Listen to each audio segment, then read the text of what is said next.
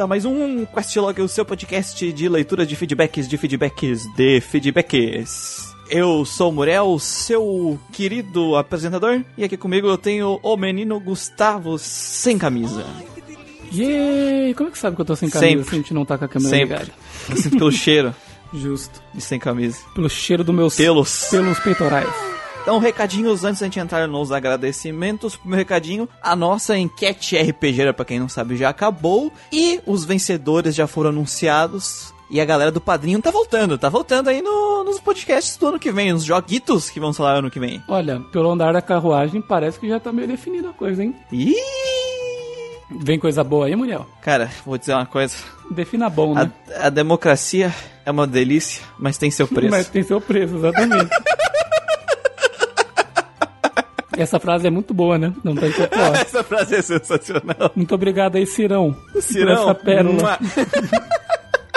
Ah, e se você quer votar, decidir o futuro do Grandcast e ajudar a, quem sabe aí, abrir um canal no YouTube? Uau. Olha só. Hum, que delícia. Ideia ousada. Mais publicações nas redes sociais que estamos revitalizando nossas redes, que estavam paradas. Elas estavam sobrevivendo por aparelhos, né? Aparelhos, é. Você pode doar no Padrinho ou PicPay a partir de 5 reais, o link está na descrição. E doando 5 reais, você já pode aí votar nos joguinhos do ano que vem. Com 15 reais, participar de um grupo exclusivo no Telegram. E 30 você ganha acesso a podcasts exclusivos, nosso famoso exclusivão, que dois já foram liberados aí pro público geral, pra plebe. Caralho, cara. cuzão, velho. Cara, xinga os ouvintes tudo, né? Né? Foda-se. E já temos um total de 9, eu acho, né? Acho que o último que eu, que eu editei agora É, acho nove. que sim, acho que são nove, é. Já temos nove exclusivão, um exclusivão por mês aí. Então, pra vocês, tem dois aí pra vocês dar uma conferida em que tipo de conteúdo vocês vão estar recebendo e escolhendo os temas, além disso. É, e, e a- o pessoal agora já tá. Já tá ficando por dentro de alguns memes que nascem lá, né? Tipo a garota Isso. betoneira ali. A garota. a garota bitorneira é ótima. Se você quiser, em primeira mão, conhecer tudo dos nove conteúdos e do- dos que vão saindo, né? É isso. Você apoia a gente no Padrim a partir de quanto, Muriel? A partir de 30 reais. Exatamente. Exatamente. No mais, se você quer mais interação com a, conosco e com a nossa comunidade fã de RPG, você pode entrar no grupo RPGeiros do Grandcast no Facebook e no Discord também, RPGeiros do Grandcast. E se você quer deixar sua opinião de algum joguinho que a gente falou ou alguma experiência com algum RPG diferenciado aí que você jogou recentemente, você pode mandar feedback nas nossas redes sociais, no Instagram, Twitter, Alvanista, você acha a gente por GrindingCast e no Facebook você acha a gente como GeekQuest. No mais, você pode mandar e-mails para contato@geekquest.org. Além disso, fazemos live na Twitch de segunda a sexta. Eu, Murielzito, faço nas segundas-feiras lives de Kingdom Hearts. Gustavo está atualmente jogando Nioh. E o Christian joga na quarta-feira um Dragon Quest. Atualmente está jogando, atualmente está jogando o Dragon Quest 2. Na quinta-feira ele está morrendo nos seus Nuzlocks de Pokémon Platino, porque ele é um Mobral. e na sexta-feira o Christian também está fazendo lives de Shin Megami Tensei 5, na live conhecida como Shin Megami Sextei, né? Sexta-feira. Exatamente. E a de quarta eu chamo de Dragon Quarter. Em homenagem àquele belíssimo jogo né, do Breath of Fire 5. Isso. Quem não jogou, jogue, porque é muito bom, muito, Muito bom, eu joguei em live, todo mundo concorda, é o melhor da, da série. Só perde pro 6. Vai perto pro 6, é. Só perde por Exatamente. 6. Acho que nem precisa levantar a plaquinha de sarcasmo. Aproveitando que tá falando de Breath of Fire, saiu, né? As reviewzinhas no nosso, É, no nosso Instagram. Dê uma conferida lá. e dê uma conferida na rede, porque agora vai começar a sair coisa. Já vai seguindo lá e dando uma olhada. Uhum. Tá saindo ali as, as infames reviews do Manuel. O nosso Evil Adult. O nosso Evil Adult, é, com umas imagens muito bonitas que só uma pessoa muito gostosa consegue fazer umas imagens bonitas assim. É, mais ou menos, eu achei assim. Eu achei mais ou menos, mas tudo bem, né? É o que tem pra hoje. É o que tem pra janta. ai, ai. Então sigam nas redes sociais e aguardem aí por novidades.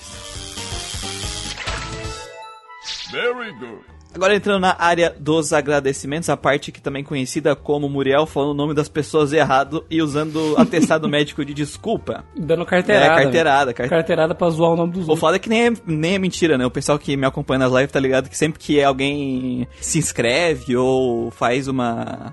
Ou assina, né? O feed lá do. Uhum. Da Twitch. Você erra o nome de todo mundo. Cara, entra uns nick lá que eu fico suando, assim, começa a ficar frio, assim, começa. a- É, é, eu, eu realmente tenho um probleminha. Entre os nick que parece o nome do filho da Elon Musk, É. né? Enfim, atendendo os agradecimentos nossos queridos PicPayos e padrinhos hum, hum, que ajudam a pagar o leitinho do Muriel agora. É o leitinho É do o Muriel. meu leitinho porque, né, eu não tenho filho, então é o meu leitinho, porque eu bebo leite. então vamos lá. Começando com o Luiz Henrique de Santos, Éder Aleixo Correia. Eu fiz o esforço pra não lembrar de chamar de Elder de novo. É, Elder Scrolls. é Elder Correia. Jonatas Oliveira, Igor Campelo da Silva, Vinícius de Carvalho, Alex. Eu adoro Alex. Obrigado. Porque é fácil Eu sou falar. Alex. Bruno Boni Guidotti, também conhecido como Nepotismo. Clássico. Daniel Carrer Barbosa, Everton Malta Gouveia de Queiroz, Fábio Yoshihiko Serrano Mini, Uh, quase saiu o Mine aí. Se esforçando o máximo. Flávio Teles, Giuliano Carnevale, isso né? Gil- Eu acho que é Gil, mas tudo Carnevale. bem. Sei lá, fica mais bonito assim, então vai ser assim, ó. Nossa, não, mano. Gil me lembra aquele robô do, do Dragon Ball GT, pelo amor de. Deus, velho. Tá, então tá, fuder. Carnevale, então, pra não, coitado. Comparar ele com o personagem do GT é foda. É, esse aí em específico, né? Guilherme Machado, Guilherme Moura, Ítalo Casas, Gustavo de Castro Pérez, Jordi Santana de Lima, João Victor Rodrigues, Juan Centeno, Leandro Alves, Macomon, Marcel Krasnojan Chicano, Matheus Castro da Cunha, Matheus Marres, Nelson Nascimento, Paulo Torrente, Piero, Ramon Fantini, Taisland e Chito Aureliano. Muito obrigado a todo mundo aí que doa. Vocês são uma delícia.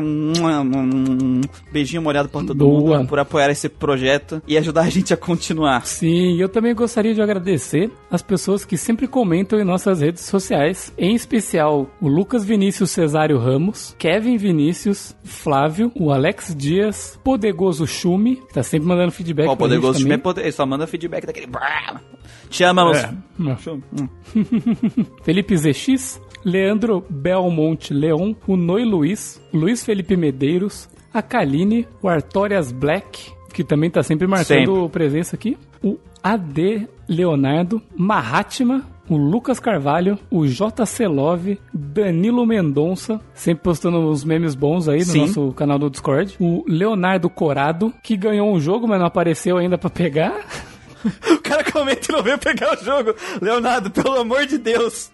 Aparece aí, mano. Você ganhou o Parece só jogo. pegar o teu jogo que a gente sorteou foi- na Twitch. É, você foi sorteado. O Rafael Toledo, Gabriel Venâncio, Geoval Chamusca, o Rogi 009, o Carlos Gilberto Costa. Carlos Gilberto sempre aparecendo nas minhas lives aí, hein? Ó, sou zero então. Isso. Não, ele apareceu nos outros também. O Is, ele gostou bastante do Is. Mas Is o Luiz é um tipo de Souls, então. É, o, é o Souls, sei lá.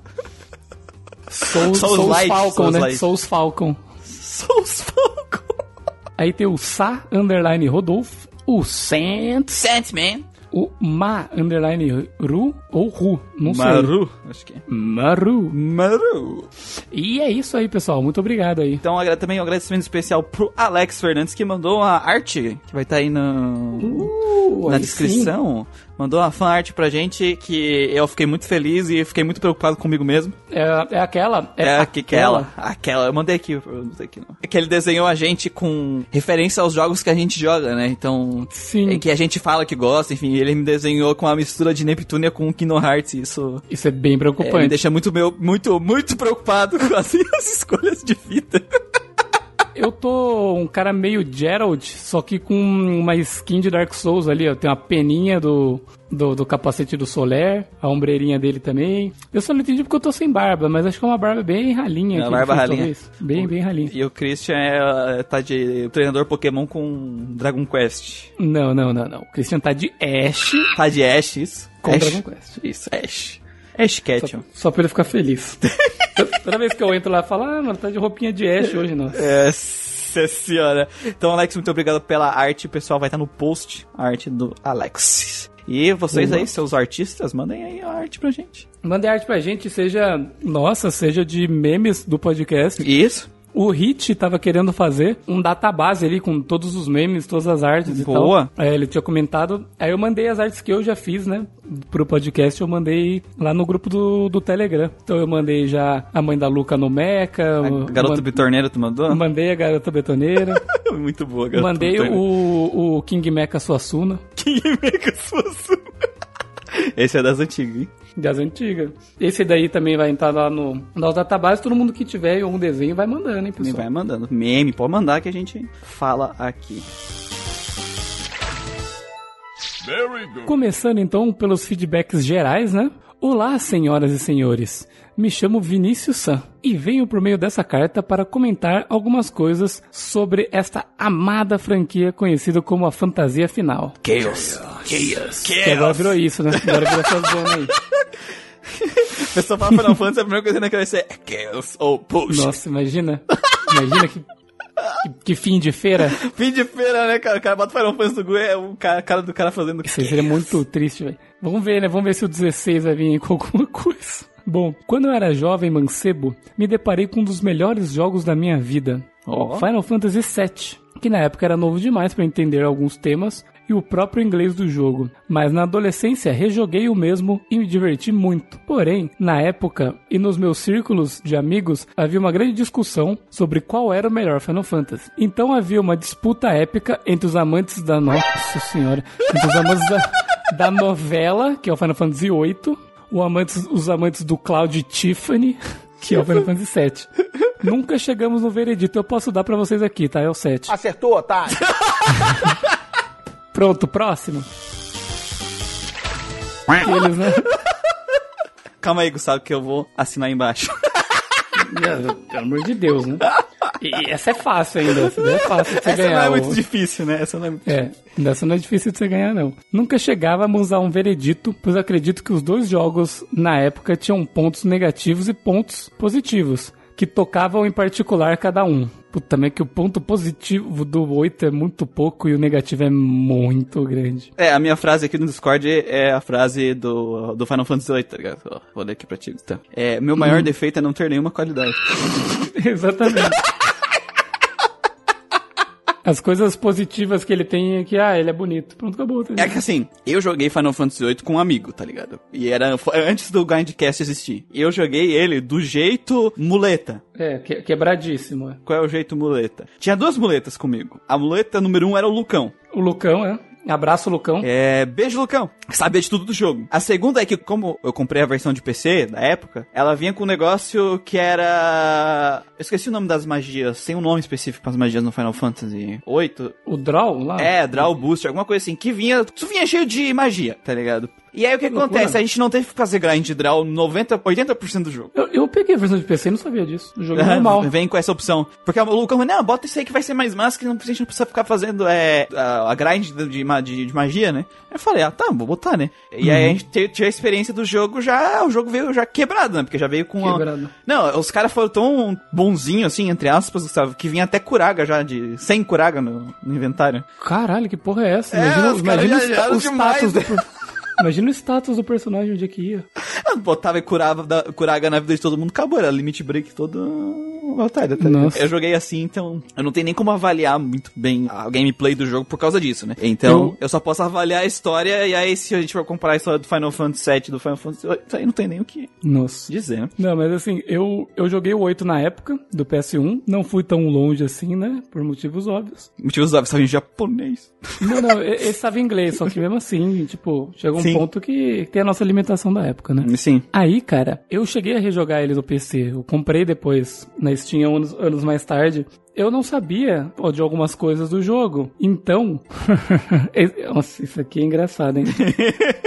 Eu teve certo momento do jogo que o Squall ele fica sozinho na party, Aham. ele se distancia dos outros, né? Sei lá, o que acontece na história, que ele fica sozinho. E eu achei um ponto muito bom pra grind. Aí eu falei, mano, tô ganhando um XP pra caralho aqui. Comecei a matar os bichos e deixei o Squall level 99. Putz, é a pior coisa que você pode fazer. Sim, porque o resto da party tava level 60. Sim.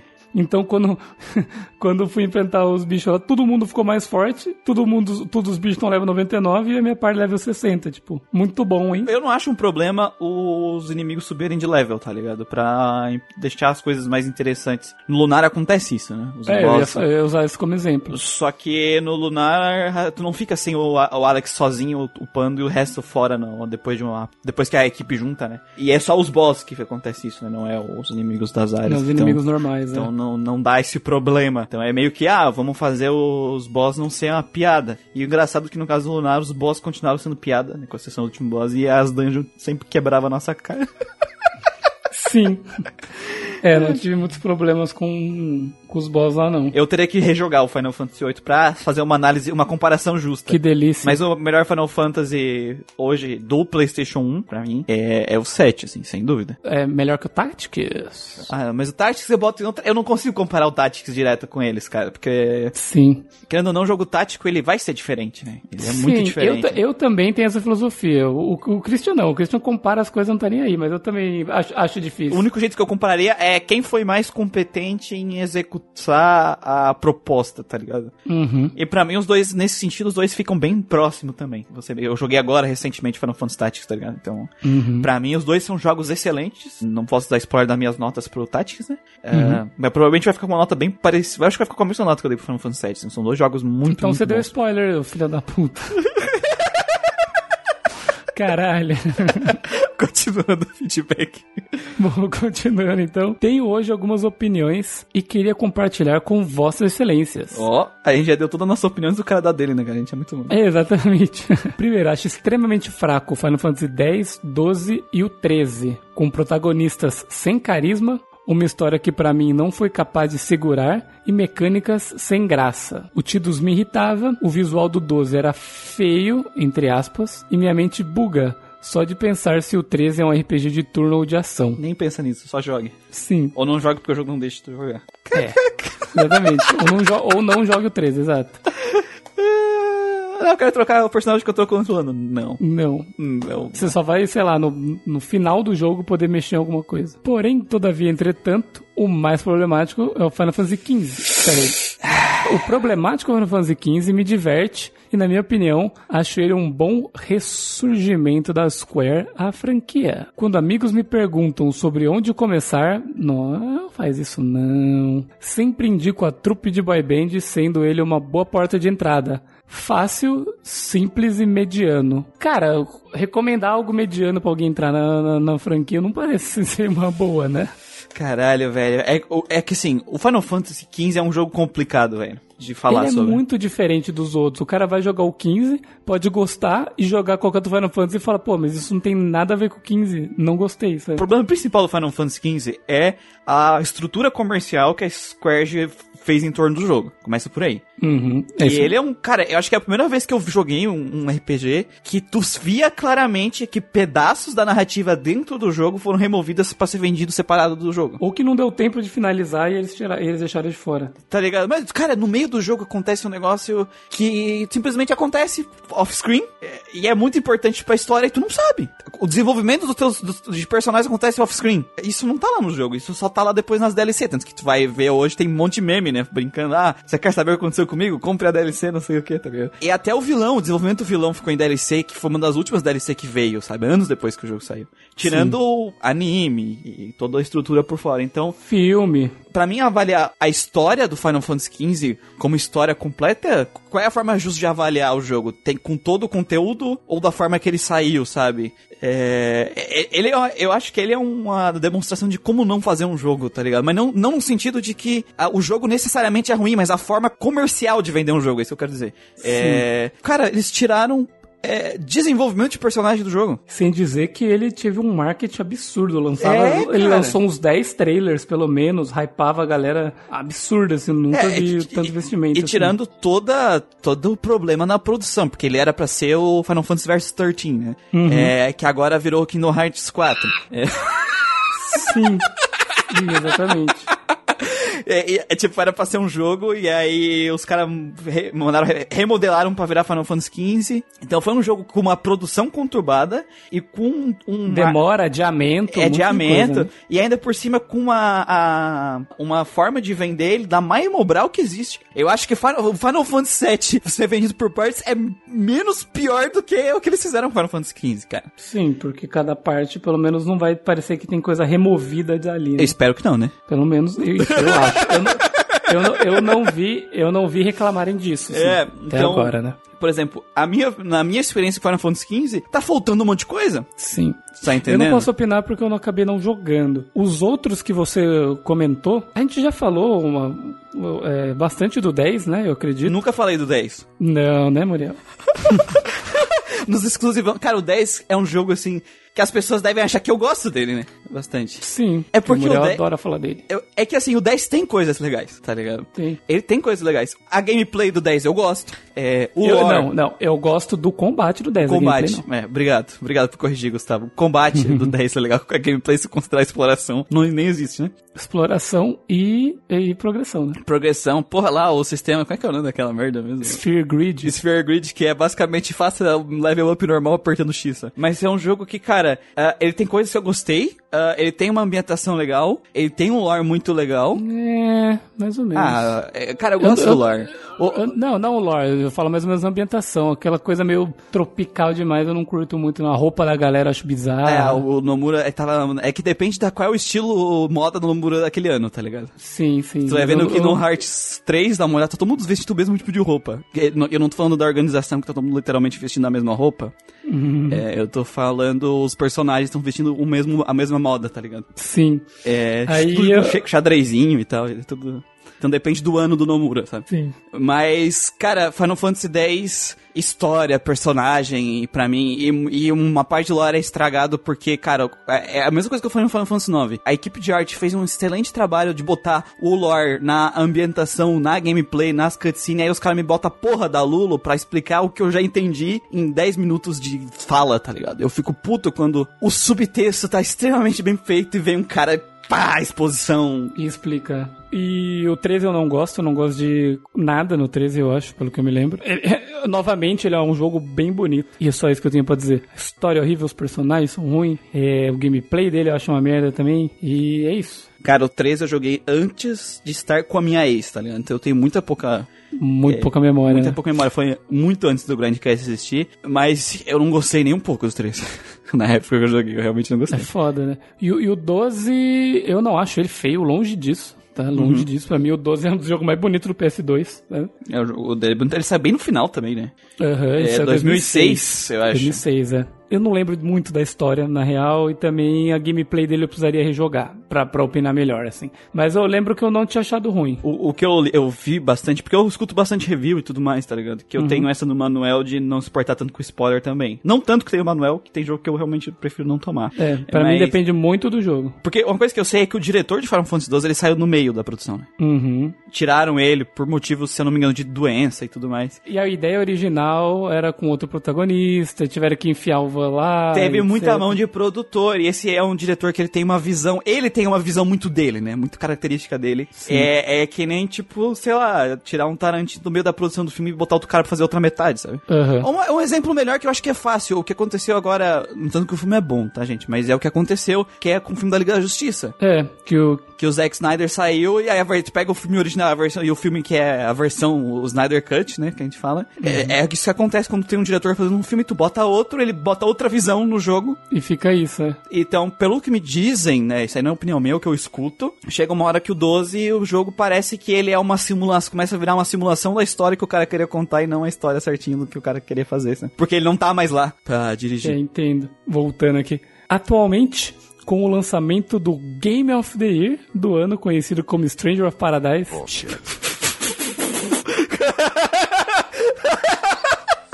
Entre parênteses, contém ironia. Contendo, né?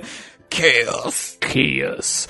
Bullshit. Venho aqui finalizar este e-mail como recém-ouvinte desse ótimo podcast com uma pergunta. Qual o Final Fantasy mais divertido? Ele não perguntou melhor, perguntou mais divertido. Sim. Na opinião e no coração de cada um de vocês. Abraço e muito obrigado pelo conteúdo. PS, os meus favoritos são 7, 8, 6, Crisis Core e Tactics. Bastante, hein? Bastante, é. Gustavo, por favor, comece. Bom, vamos lá. Mais divertido. Pode falar do fundo do coração que tu mais gosta do fundo do coração.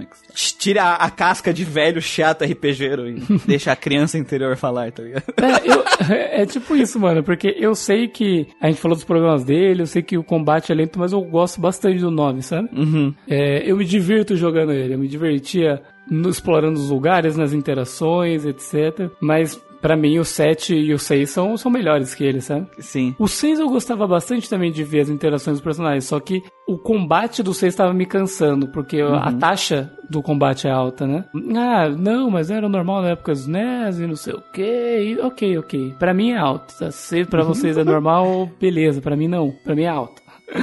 tá? Ele, eles são jogos melhores, mas o que eu mais me divertia jogando, assim, eu lembro de Final Fantasy IX. Pela toda a ambientação, todo aquele começo do jogo, né? Até metade do terceiro CD, assim, pra mim é bem, bem massa. Eu sou o cara que. Eu curto gameplay, é claro. Eu sempre levo bastante em consideração a gameplay do jogo, o combate ser estratégico e tal. Mas se tiver um combate bom, decente, e o jogo me fazer sentir muita emoção narrativa pelos personagens, tanto na parte de quando tem no mesmo jogo, eu rio bastante e, tipo, choro bastante, entre aspas, que nem sempre eu choro, mas eu sou um chorão, de qualquer jeito. Quando eu sinto bastante essas emoções jogando o jogo, é o jogo que mais me diverte. Quando tem uma gameplay que eu tô me divertindo e quando eu tenho essas duas coisas. Então, o jogo que mais fez isso pra mim é o 6. Uhum, uhum. Cara, aquela, a cena que o Edgar aparece, nossa, eu me quebrei, cara. É muito bom, realmente, esse, tipo, a interação dos personagens eu gostava bastante de ver, assim, sabe? Cara, eu tenho uma raiva quando eu jogo o jogo, principalmente dessa época, tem bastante dos personagens não tem muita movimentação, né? É, deles ficarem parados, assim. vezes até- parados nas cenas. Ah, mas- é coisa da época. Cara, esse não é.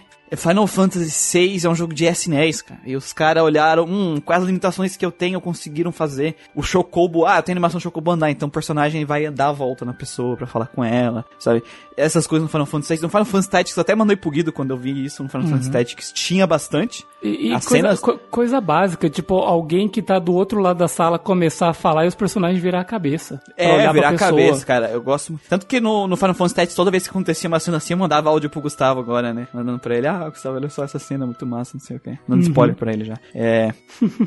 e só que o Final Fantasy Tactics não tem esse carisma dos personagens que nem Final Fantasy VI. Apesar Sim. de a gameplay do Final Fantasy Tactics eu me divertir mais do que a gameplay do Final Fantasy VI, os personagens serem assim, pesa demais na minha balança. De eu sentir conexão com aqueles personagens, com aquele mundo, sabe? E, E dos sim, Final com certeza. e dos Final Fantasies, foi o que eu mais senti, foi no 6. Então, no meu coraçãozinho, é o que brilha mais é o 6, por causa disso também.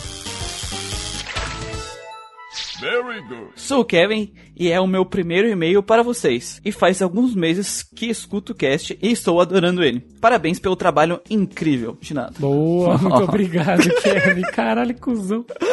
Hoje eu tô que tô. Eu Até faço, parece que eu então, sou assim de verdade. né? Né? É. Eu faço então o papel do cordial aqui. Então. cordial, Muito eu obrigado, faço- Kevin. Vocês saciaram a minha vontade de ouvir um podcast falando sobre RPG, principalmente sobre a franquia Shin Megami Tensei. E detalhe, eu estou jogando o Shin Megami Tensei Haidoku Zunoha por fora, já que eu sou um menino responsável, eu joguei o jogo do ano, com exceção de Dark Souls. Eu tô jogando aí essa parte. Que vejo poucos casts falando sobre ela. E espero que no futuro vocês façam um falando do melhor Shin Megami Tensei da minha opinião. Tadã! Que é o... Tan, tan, tan, tan, tan, tan, tan. Jornada estranha. Shin Megami Tensei, a jornada estranha. É. É, cara, é, o pior que o Strange Journey, ele... É um jogo estranho, né?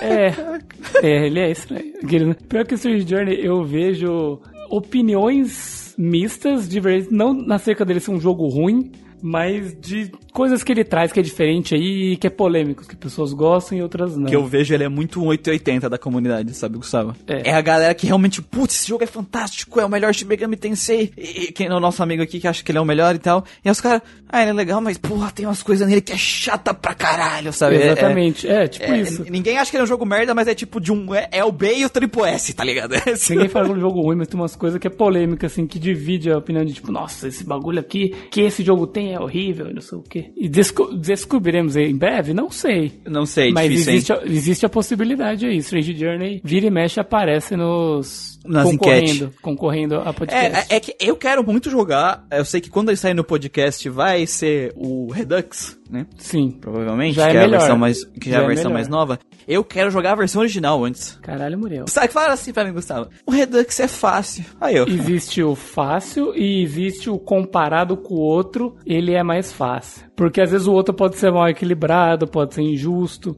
É tipo, É, você, é tipo você jogar o Devil Survivor sem ser overclock e falar, ah, vou fazer uma build física aqui. Você ia se fuder, tá ligado? Você ia se fuder à toa. Ai, não sei, mas eu quero jogar antes, tá ligado? Num tempo que eu tiver soz- solitário sozinho. Uhum, tipo agora. Antes, antes, antes do podcast ser anunciado, antes de ah, votarem pra ele, eu já quero ter jogado o original, aí eu jogo o Redux pra mim ter a comparação, sabe? Boa. Eu tenho muita curiosidade sobre ele. Eu também tenho. Aí, continuando aqui, ou até mesmo falando do Persona 2, é claro. Eu já joguei o Persona Innocent Sim, ainda tenho que jogar o jogo com o meu subtítulo favorito, Eternal Punishment. É o. Delícia. É o. Caralho. Aquela chicotada. Chicotada eterna. Chicotada eterna é... É, o- Vela quente, tá ligado? Cera. Vela quente.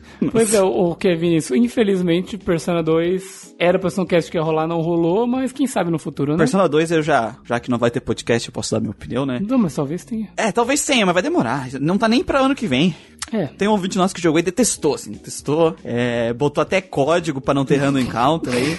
né? não, não vou dar, dizer o nome, né, pra não denunciar o torrente. Caralho. É que o Torrente, É. o, o jogo da vida dele é o Persona 5. É, sim, Aí, como sim. tinha muita gente falando bem do 2, eu falei, ah, vou jogar pra ver qual é que é. Beijo, Torrente, te amamos, tá? Só tô Beijo. zoando contigo aqui. Mué, beijinho, Torrente. E assim, cara, só que é uma coisa que eu conversava com ele e tal, que pra mim é uma verdade ninguém vai tirar isso, cara. A, a gameplay do jogo é doloridíssima. É, É. dolorida do 2, cara. Eu, cara, ao ponto de que eu prefiro a do 1.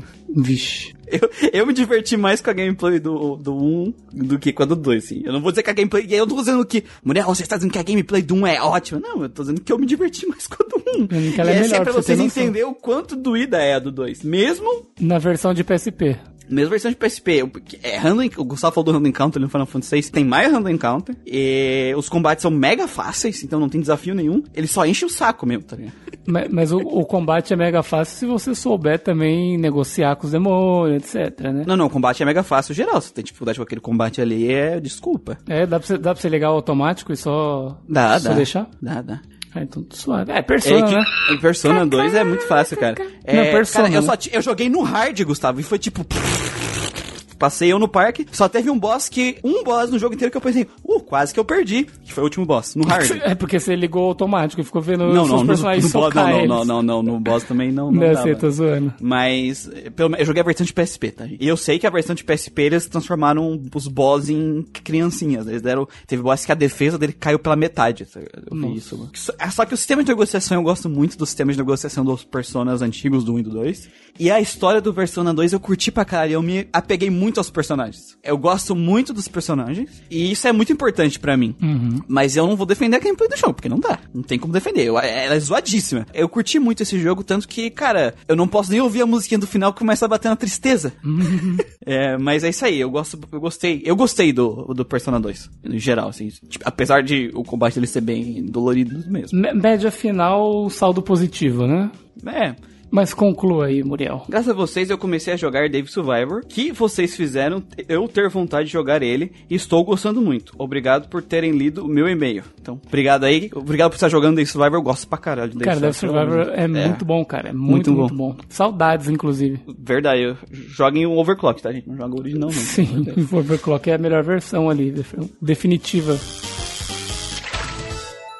Very good. E vamos ler agora o feedback do Alex Dias. Olá! Algum de vocês jogaram Final Fantasy VII Remake? E se jogaram, qual a opinião do jogo? Não, próximo e-mail. Não jogamos.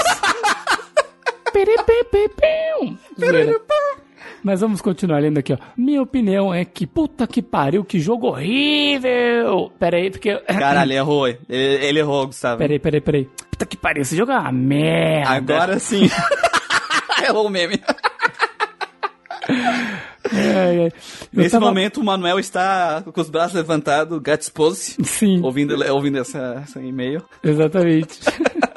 Representado. Representadíssimo. Vamos lá, eu estava muito esperançoso para jogar ele, e até na abertura eu quase chorei de emoção, porque a música que toca é excelente, mas depois de destruir o primeiro reator do jogo, a cada minuto só piorava, com essa Ixi. enrolação enorme, com momentos horríveis que não servem para nada. Sendo que no original, essa parte de Midgar é a melhor do jogo por conta de ser frenético. Vixe. Então, o que eu joguei do jogo foi as demos, e as demos é literalmente ali o primeiro reator. Então, Uhum, de acordo com o nosso amigo aqui, a gente jogou a melhor parte do jogo. exatamente. um combate melhor que no Final Fantasy XV, mas ainda acho péssimo. Caralho. E nem preciso falar da história. Entre parênteses, Tetsuya Nomura merece apanhar na rua.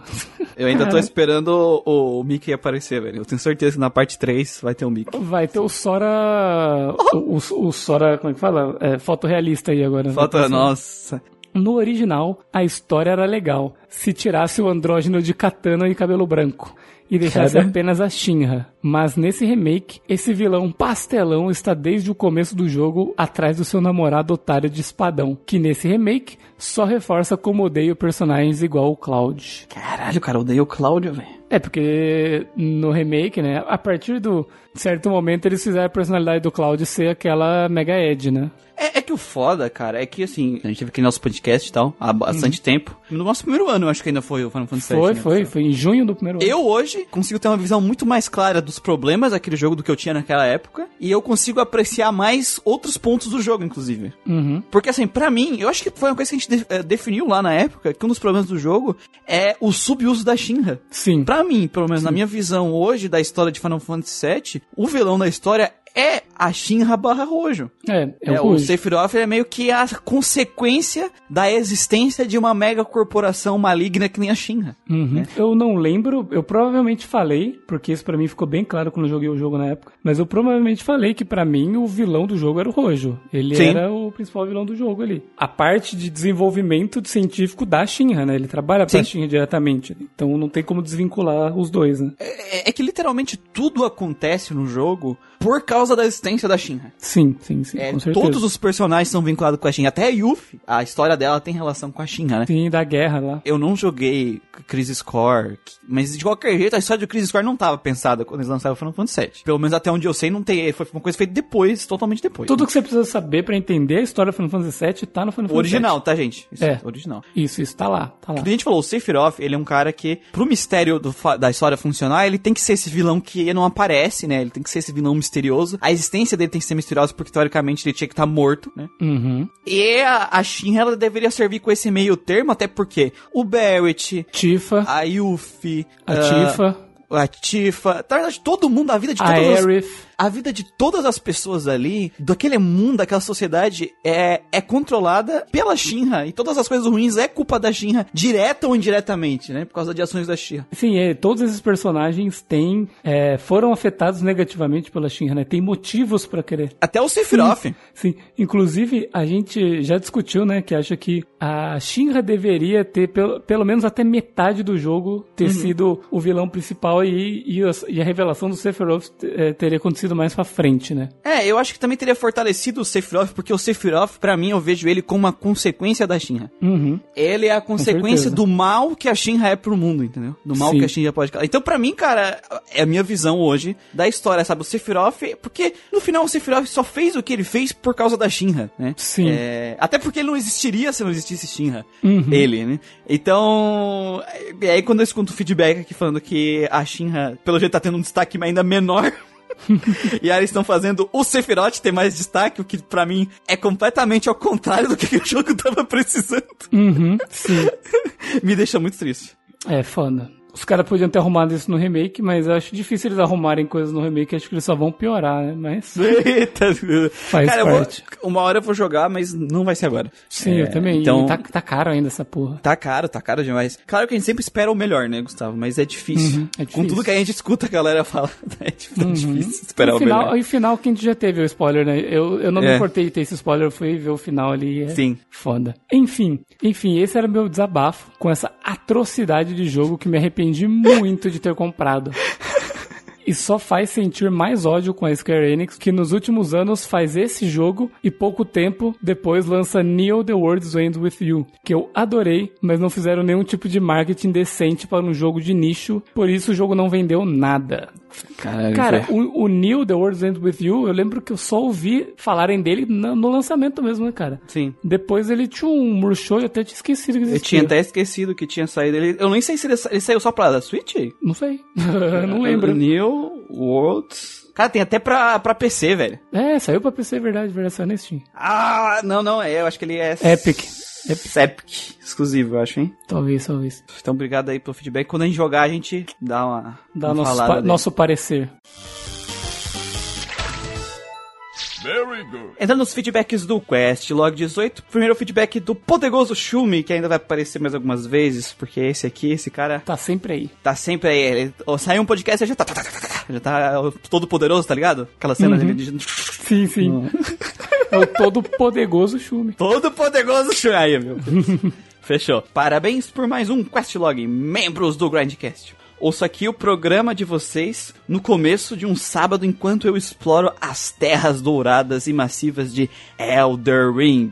É, pra quem só. não conhece por esse nome, é também conhecido como Cu de Véio. Cu de velho, exatamente. Exatamente. Onde estou mais perdido que galinha sem cabeça num tiroteio, indo de maguinho e apanhando mais do que adepto de BDSM nos chefes. Oh, que delícia. É, velho, o bagulho é sinistro, mano. Quero jogar, quero muito jogar. Só preciso de um PC melhor. Só preciso de um PC que rode. tudo, Exatamente. tudo.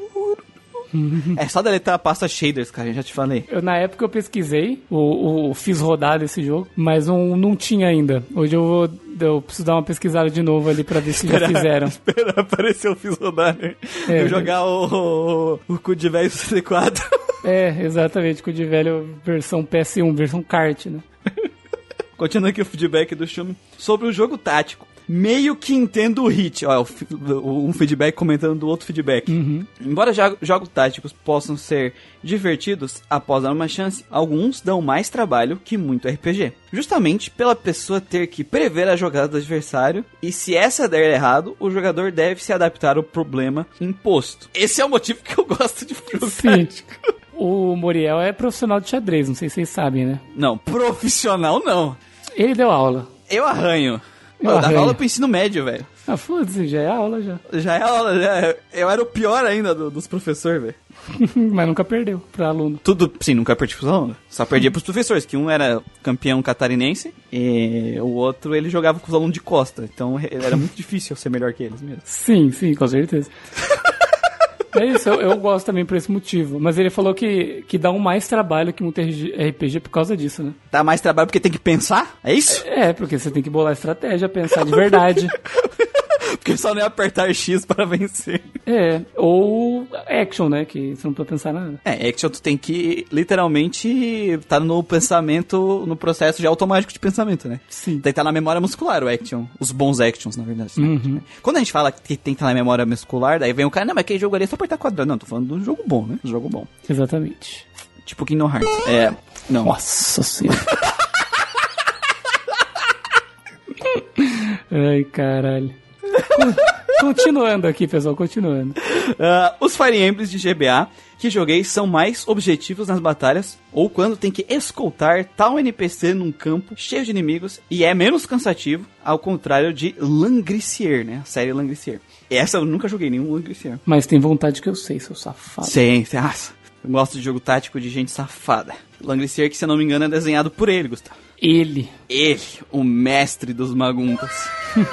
Essa que iniciou no Mega Drive e se estendeu pelo Sega Saturn, PS1, Dreamcast e aquele game lançado no 3DS. Langricier, sem a arte do Satoshi Urushihara nos personagens, não é a mesma coisa. Ou seja, a arte sem Magumbo Master não, não, Não é a mesma coisa. não é, não é a mesma coisa. Onde as batalhas eram exaustivas, longas e cheias de armadilhas.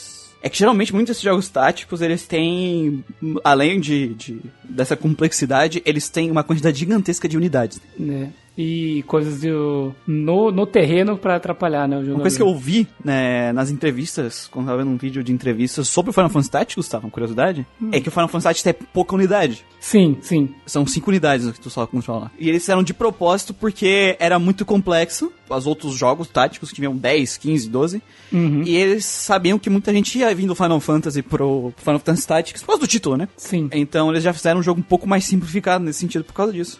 Pros combates durarem menos e pra ser mais simples nesse sentido. Continuando aqui o feedback. Ao ouvir o cast de Fire Emblem Awakening e ouvindo esse post do Rito, onde ele criou toda uma fanfic enorme das suas aventuras no game com suas filhas, ele tá lá na seção do Fire Emblem agora, nos é, me deixou motivado. Pode ser loucura minha, mas gosto quando a pessoa se envolve tanto num game que, que nos sentimos lá ao lado do protagonista os seus agregados de party. No caso aqui do, do, do coisa, ele sentiu o cara, né? Porque é aquele personagem pra te entrar mesmo, né? Uhum, uhum. E ao encerrarmos uma dungeon ou vencemos um chefe, sentimos tão cansados ou eufóricos quanto os personagens. Me senti assim pela primeira vez em games táticos jogando FF Tactics com amigos, onde compartilhamos experiências de como cada um passou de tal batalha e o que achamos da trama de Hansa e Delita. É... Rodinha Punk Ninja Monk. Oi? É, falei alguma coisa? Essa é a experiência dele com o jogo inteiro. Esse todos os mas pelo amor de Deus, para! um monte de ninja e monk dando chute.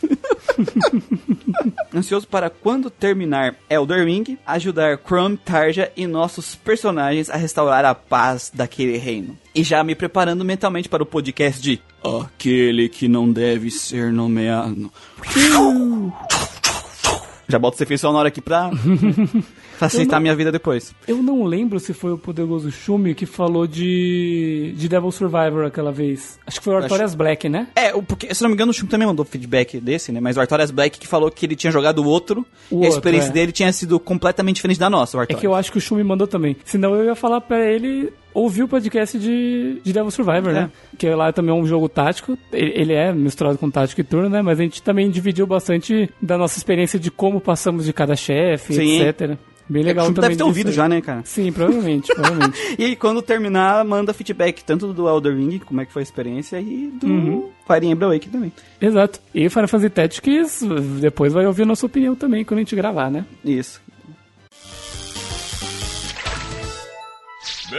Seguindo agora para o feedback do Exclusivão 2. Olha só. E é... Artorias Black diz: Sempre ouço elogios de Coldelka, e por uma feliz coincidência, dei uma testada no game esses dias. E como vocês já revelaram no podcast, sendo que o Bad Ending é o final verdadeiro, seria uma das inspirações de para Yokotaro fazer Drakengard do 1 ao 3? Não sei. Onde esses games têm uma pegada semelhante? Né, não sei. Eu acho que eu falei, eu dei a impressão errada. O final canônico do, do Kodelka não é o Bad End, porque o Bad End todo mundo morre. Não é o melhor final, né? É, não, é, é- não é o melhor final possível que todo mundo sai bem feliz e tudo se resolve. É, que É. tem três finais. né? Então tem um tipo, o final fudeu, todo mundo morreu, acabou, vamos pra casa. Uhum. O final, conseguimos resolver todos os problemas do universo e agora todo mundo vive uma vida feliz e alegre. E o final, é, close enough.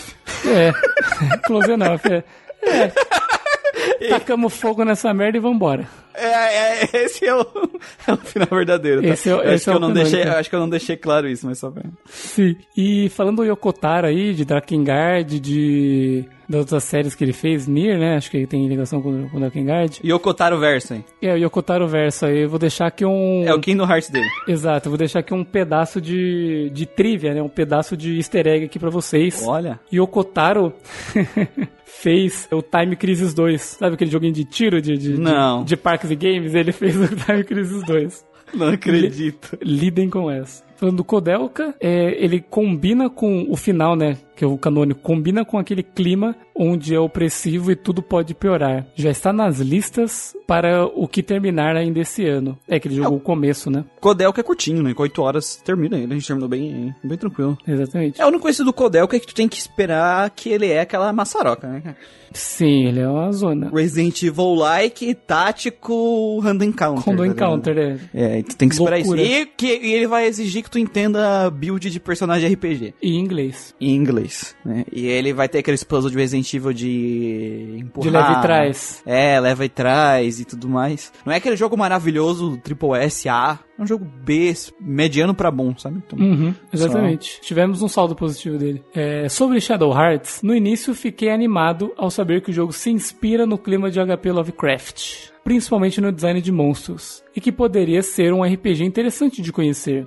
Até vocês mencionarem influências ao escritor e desenhista Go Nagai. Assim que o nobre membro da equipe do Grandcast, Manuel, que num podcast há muitas luas atrás disse que quer distância de qualquer obra feita pelo Tetsuya Nomura, Caralho. Sou o mesmo com qualquer produto envolvendo esse sujeito. Pelo qual motivo vocês se perguntam? Eu estava me perguntando mesmo. Cara, por quê, né? Se você está perguntando o motivo. É. Tá ligado? E eu estava mesmo. O motivo é simples. Porque a maioria das obras sempre há um final terrivelmente trágico, onde fico me sentindo péssimo depois e temo onde os dois Shadow Hearts sigam por esse lado. Dois não, né? Três. São três Shadow Hearts aí. Se bem que da, da história do 1 e do 2 é fechada, né? Eu, eu lembro que o Manuel gostou da história do 1 e do 2. Não lembro se ele falou se no final deu tudo errado. O final ruim do 1 continua pro 2, se não me engano. Ah, tá, tá, tá, tá. Entendi. Mas eu não, não sei se tem tanta. Tanta assim, se chega se tu olhar assim, nossa, isso é ultra Gonagai. Tá? Uhum. Não sei se chega a ser esse nível assim que tu. Você que não gosta vai achar terrível. Né? E tu pode fazer o final bom e depois ver o final ruim no, no YouTube pra continuar o segundo jogo também. Sim, pode ser. É. E Porque como se- tem final bom, tá ligado? Tu não E, precisa fazer reza, o final e ruim. rezar pro final do segundo jogo ser feliz, né? Ah, eu não lembro, eu já não sei. Aí ele conclui aqui: talvez dê uma chance a Shadow Hearts um dia. E que Lord Gwyn nos guie nos mundos dos JRPGs e WRPGs. E espero o cast de aquele que não deve ser nomeado. Já saiu, né? Já Infelizmente, acho que o, o, o Artorias não conseguiu responder a tempo. Desse o aqui. feedback a tempo pro. Vai ficar pro próximo, Artorias. Ficar pro próximo. Very good. Entrando agora nos feedbacks do Batidão dos Índios, volume 2, começando com o JC Love. Essa aqui vai ser um feedback engraçado porque vai ter uma parte, aí depois vai ter a conversa dele com o Gustavo e depois vai ter a segunda Sim. parte do feedback. Então vamos lá. A comparação que todos fazem de Cosmic Star Heroine e Chrono Trigger vem da inspiração dos devs, que são realmente jogadores de JRPG das antigas. Isso se reflete na estética dos sprites, no carisma dos personagens e diálogos que deixam um clima leve pra narrativa mesmo com momentos pesados. É um sucessor espiritual, não um clone, digno, justamente por ter personalidade própria. O sistema de batalha baseado em buffs é uma evolução do que os caras da Zeboids já faziam no Cthulhu Save the World e no Pain Arcade. Precipice of Darkness 4, dinâmico e cheio de possibilidades. Eu falei dele na minha review que postei primeiro no site de vocês, por sinal. Então já vai ficar review aqui na descrição que o JC Love postou aí no nosso querido site. E aí o Gustavo foi lá xingar a mãe dele, né, Gustavo? Isso Ô, louco, mano. Continua aí. O que que, tu- que, cara- que, que que você tem a dizer? Então, é, eu não lembro exatamente o que eu falei pra ele, né? com todas Seu as, escroto. né? com todas as palavras, mas eu tava falando que, na verdade, assim, era o que a gente tava falando ali. E, eu- e a gente via que as comparações que eles faziam é, não estavam só ligados na, na inspiração, não. Era muito eles fazendo uma propaganda de tipo. É, se você gosta de Chrono Trigger, você vai gostar desse jogo. É. E, e querendo falar como se fosse, tipo, um bagulho de meio diretamente ligado, assim, sabe? E a gente não. Um desenvolvedor independente que vai fazer um, um JRPG, ele vai ter inspirações em coisas que ele jogou, isso é óbvio. Mas eu não posso chegar pro. dizer, nossa, se você gostou de Earthbound, jogue Dino Hazard. Uhum. Ou, ou, ou até mesmo chegar e falar, tipo, ah, a Undertale é sucessor espiritual do Earthbound, sabe? É, não tem. Não é dois jogos. E não tem- é. é inspiração, tu vai. Todo mundo vai ter inspiração em alguma coisa. Ninguém vai criar algo 100% original, não existe isso. Uhum. É, vai ser inspirado em alguma coisa, nem que seja na folha que tu viu caindo lá fora, sabe? Tu vai se inspirar Sim. em alguma coisa. E é claro, pessoas que ama, amam JRPG e fazem os jogos, eles vão tirar a inspiração dos jogos que eles jogaram. Eu, quando tô fazendo meu jogo, eu tô tirando inspiração de vários lugares. Sim. E dificilmente vai ser de um lugar só. E claro, se a pessoa ama uh, Chrono Trigger, vai ser talvez o lado mais latente do jogo por causa da aparência e tudo mais, e até a forma que os encontros com, acontecem, né? Eu não sei sobre os personagens porque eu não joguei. Eu acho muito difícil que eles estavam. eh, essa, essa visão de um sucessor, de um chrono-like, eu acho que ela, ela vai muito além do superficial. Seria um jogo que seria muito mais um, um- um querer ser um novo daquilo Uhum. do que tirar alguma inspiração daquilo, sabe? Então, É, cara, se é inspirado em alguma coisa, não significa que a pessoa que vai jogar aquilo, que quer aquela experiência, vai gostar da experiência desse jogo aqui. E isso pode causar essa falsa equivalência, ou essa falsa Comparação, que às vezes nem precisava. comparação, ou até a falsa joguei- expectativa em quem vai jogar o jogo. né? Porque, por exemplo, eu joguei o jogo e não senti. Não senti Uhum. o Chrono Trigger ali, sabe? E eu já tinha visto pessoas falando assim, mais de uma vez ainda, fazendo essa comparação, e pra mim eu não senti, assim. O, do que eu já vi sobre Phantasy Star, por exemplo, eu, eu vi que eu vi a inspiração ali dentro do jogo, sabe? Mas as coisas que eu vi de compararem com o Chrono Trigger é realmente bem superficial. Tipo, ah, o visual, ah, eles fazem homenagem à Feira do Milênio, ah, coisa assim, ah, tem o sistema que você pode usar o escudo lá que dá o. pra você fazer o combo com outro personagem, mas é tipo, é muito bem superficial, assim mesmo, como eu disse. E é isso que você acabou falando, né? Às vezes o cara vai com a expectativa e se decepciona pro jogo à toa. Porque muitas pessoas falaram que ele era o, o, o jogo que ia ser o Chrono Trigger dos indies e não é, sabe? Ele nem tenta ser, sabe? Eu acho que esses jogos têm tanta coisa boa pra entregar, pra gente resumir eles a uma inspiração. Por exemplo, o próprio Undertale, cara, é, ele é tão... Único. Tem tantas coisas boas e únicas dele que ele não precisa se comparar a Earthbound. E outra coisa, por exemplo, uma coisa é os Souls-likes, por exemplo. Porque quando você fala que um jogo é Souls-like, a pessoa meio que já sabe o que esperar em algum sentido. Que o Souls-like virou um gênero sim, de sim, ele virou um subgênero.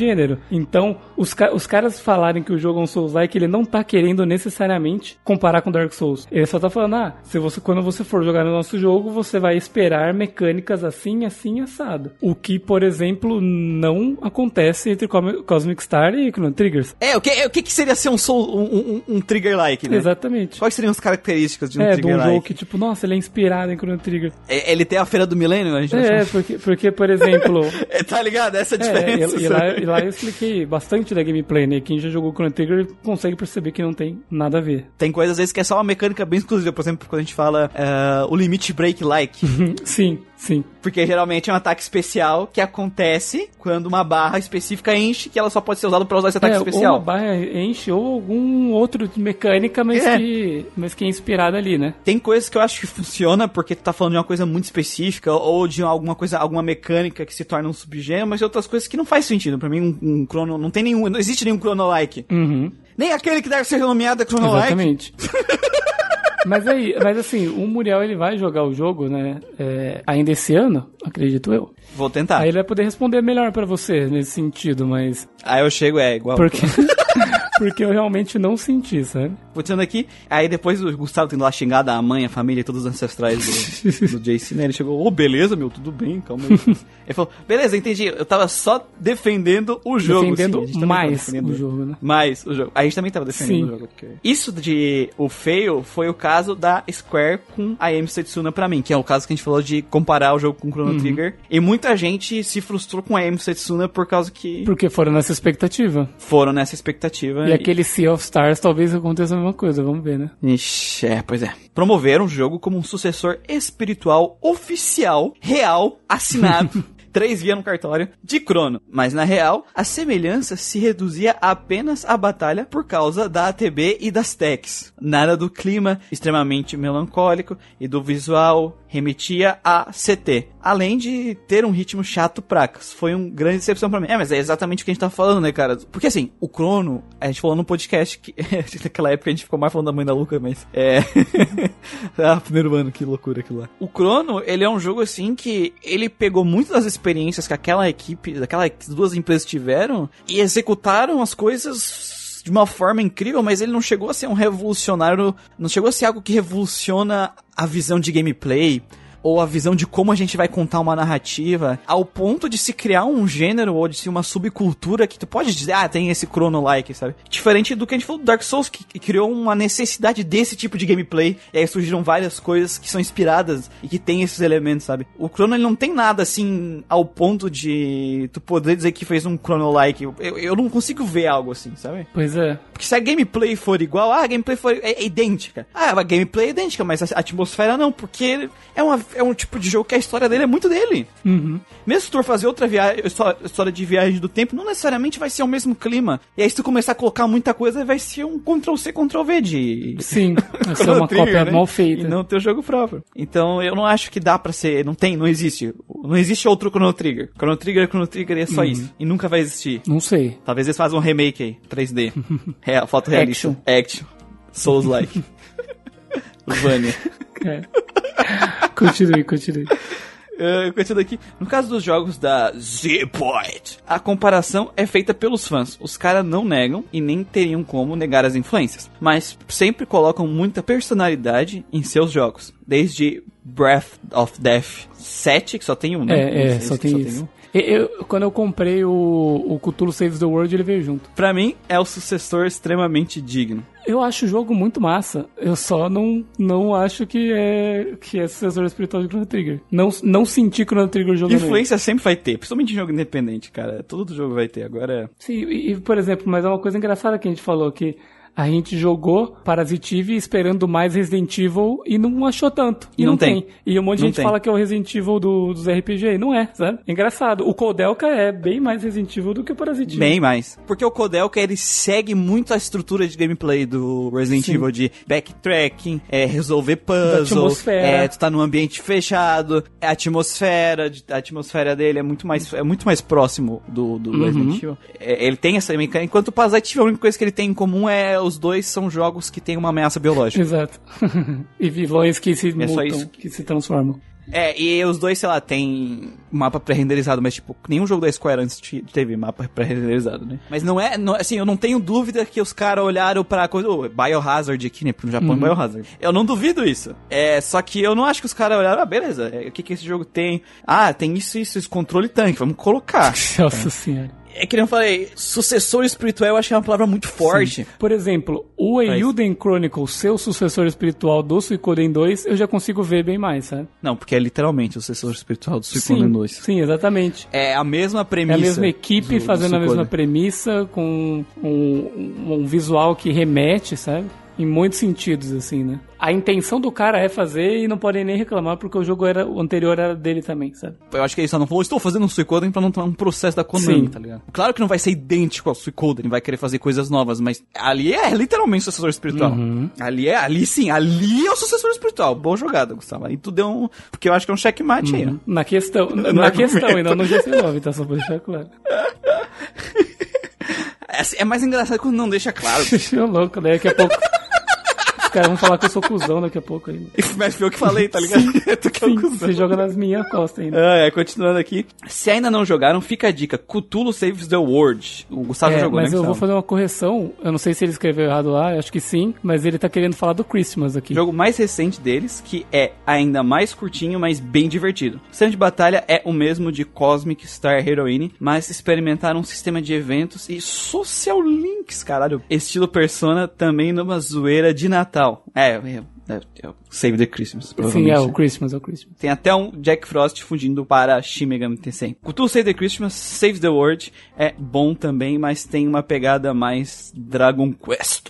Eu, eu zerei o Save the World e o Cosmic Star Heroine. Eu não zerei ainda o Save the Christmas. Joguei o, o comecinho dele, eu achei legal. Só que eu achei meio estranho. Eles tiraram umas coisas que tinha em- no Cosmic Star que eu não entendi muito porquê. Por exemplo, antes, se eu entrava numa cidade, eu podia caminhar pela cidade, eu podia caminhar no Overworld. Não. Aqui não, cara. Se entra na cidade, ele tem uma listinha de lugares onde eu posso ir. Se eu resolver, Às vezes tempo de produção, talvez. queria lançar um jogo curtinho, rápido. É, e- porque às vezes eu falo, ah, se eu quero ir pra loja e tal, eu automaticamente apareço lá, acontece um evento e de repente eu saio e eu volto na lista de coisas também, sabe? De- na lista de novo, sabe? E passa um dia. Então o jogo vai fazer, ah, antes do evento principal X, você tem cinco dias. Então você pode escolher da listinha de lugares, cinco lugares pra você ir. Cada lugar você vai pegar um item ou interagir com algum personagem, sabe? Mais ou menos assim. O Breath of Death eu não joguei, mas jogarei. Imagino que ele seja também meio no pega de Dragon Quest. Eu, eu vou terminar ele, acho que vou terminar ele ainda esse ano, pra jogar aí o, o, o tripé da empresa, né? Mas eu gostei, cara, eu gostei bastante, assim, da, da experiência que eu tive com o Cthulhu Saves the World, achei bem massa. Eu jogo, assim, paradinha com Dragon Quest, bem leve também, assim, engraçado. E o Cosmic Star, né, eu já deixei minha opinião ali pra galerinha no Batidão dos Índia. Então, pra galera ouvir aí, e é isso. E é isso aí, muito obrigado, JC Love. pelo Valeu. JC. Checkmate. Cusão.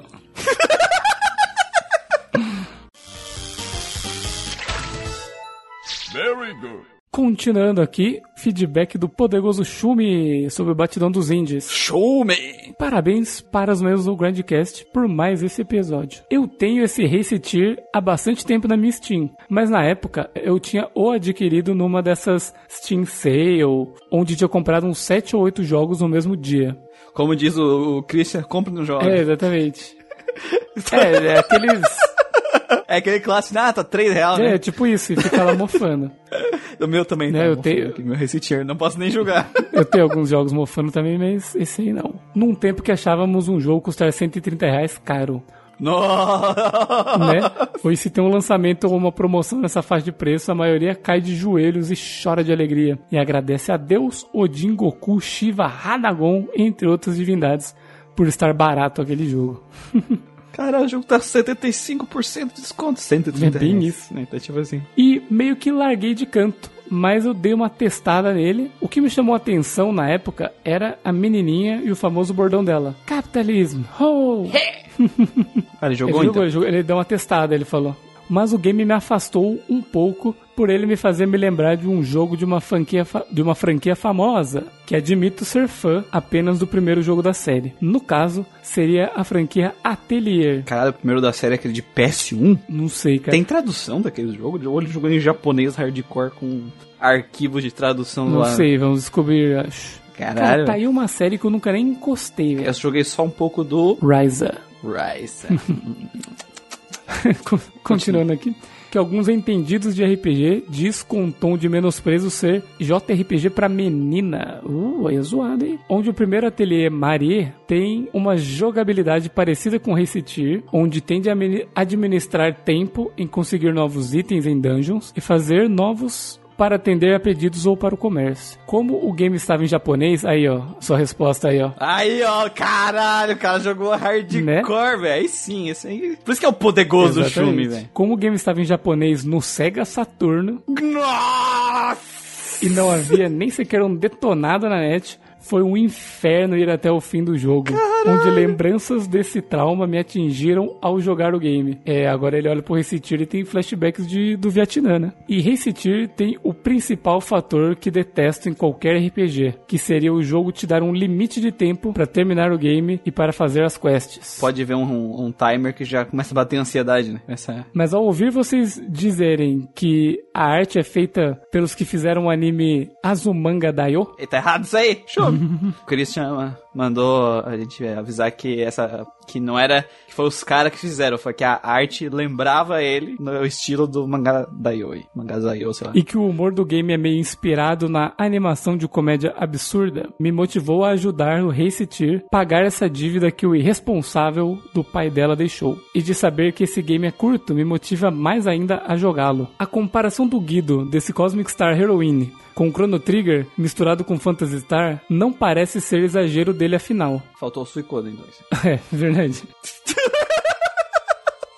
Não joguei, mas pelas imagens parece ser algo bem burlesco e divertido. Burlesco, burlesco refinado ele, né? É refinado, o menino é poderoso. É por por isso que é o poderoso. Sim. Gostei do visual dos personagens, exceto o tal do Dave. Ele parece tão normal em relação ao resto do elenco que me incomoda. Mas pegarei em breve esse jogo. Ah, o Dave é o hackerzinho lá que usa óculos. O Hackerman. é, exatamente. Hakama. E ele falando aqui, ó, gostei do começo do Le Grand Legacy, onde tudo parecia soturno, com o protagonista lutando num coliseu como um gladiador e guiado por um velho sinistro Gedo. Lhe conduz a uma aventura maior. Achei meio estranho ter um Quick Time Event entre as lutas, mas ok. Os gráficos estilo PS2 não me incomodaram. Achei que seria uma qualidade menor por ser um indie em 3D, mas não, me surpreendeu positivamente. Aguardo o próximo podcast. Mas vai jogar os outros dois, deixa eu.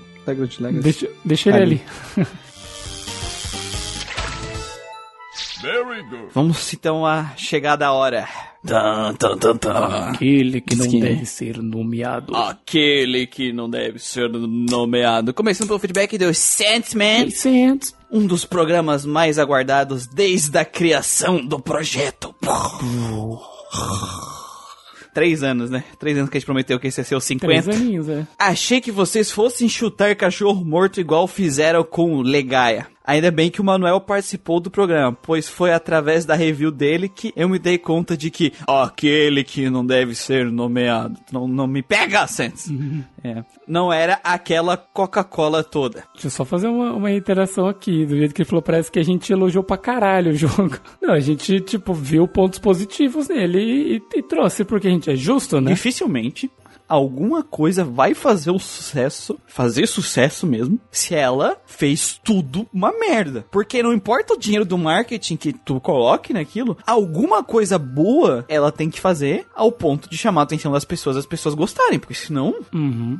ninguém é burro o suficiente, tá ligado?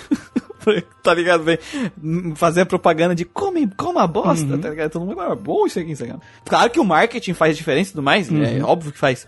Isso não vai fazer com que aquilo vire um master, uma master, todo mundo acha uma master peça. Então, todo jogo, ele vai ter coisas positivas. É que o Manuel tem uma filosofia muito específica dele, para que ele deixou bem claro no podcast. Eu acho que esse foi um dos podcasts que o Manuel Consul deixou mais claro a forma que ele avalia um jogo. Eu e o Gustavo avaliamos de formas diferentes e nós conseguimos ver esses pontos positivos como coisas muito mais positivas do que o Manuel, por exemplo. Mas no final das contas, a nota dele ficou igual do Legaia. Nas nossas, sim, né? O Manuel deu Sim, erro. sim, sim, mas a média, a média final, né? O combate, a gente gos- gostou de boa bastante do combate, várias coisas do combate. De, co- de elementos que ele trouxe, né? É, de vários elementos que ele trouxe. Não dá pra dizer que eles não fizeram um combate pelo menos legal, assim. A ideia do combate é muito sim, boa o visual mesmo. do jogo, as O músicas. visual do jogo, mas mas o Manuel desceu o cacete. Sim, sim. Eu acho que ele gostou que a gente chamou o Manuel, porque a to- toda a mística em volta desse jogo foi criada por Uhum. causa dele, né? Então a gente ia chamar ele, porque ele é o, Ah, não, se ele era Ele é obrigado, obrigado aí. ia lá na casa dele porque ele é o ele. artista da obra, né? E Sim. o Sands ainda ficou surpreso da gente ter elogiado alguma coisa, acredito eu, né? Vamos, É, exatamente. vamos ver aí o que, ele vai, o que ele vai dizer. Uma coisa que já notava na época era a quantidade exagerada de personagens descartáveis que o jogo tinha. Era legal fazer ele conhecer seu clone no outro universo paralelo, mas fora isso ficou bem qualquer coisa. Como todos os personagens são praticamente a mesma coisa, como ficou o grupo de vocês ao final do primeiro CD? Comigo era Surge, Li é, Surge Lynx, né? O Sprig, Isso. aquele elfo azul lá que se transforma nos bichos, e o Norris. Aquele tenente de cabelo verde. Ele não é- não é verde, ele é loiro. O Norris é um, é um loiro de roupinha azul. Minha parte no final do jogo era o Lynx. Não, acho que era do primeiro do primeiro CD. Do primeiro CD, é, exato. Primeiro Do- CD. Do, primeiro CD era o Lynx, o Karsh. Ai, tinha mais alguém que não era, não era difícil de lembrar. Ah, a, a irmã do, do guitarrista lá. Caralho, sério? Ela entrou com os status muito altos pra mim. Caralho, eu nem peguei ela.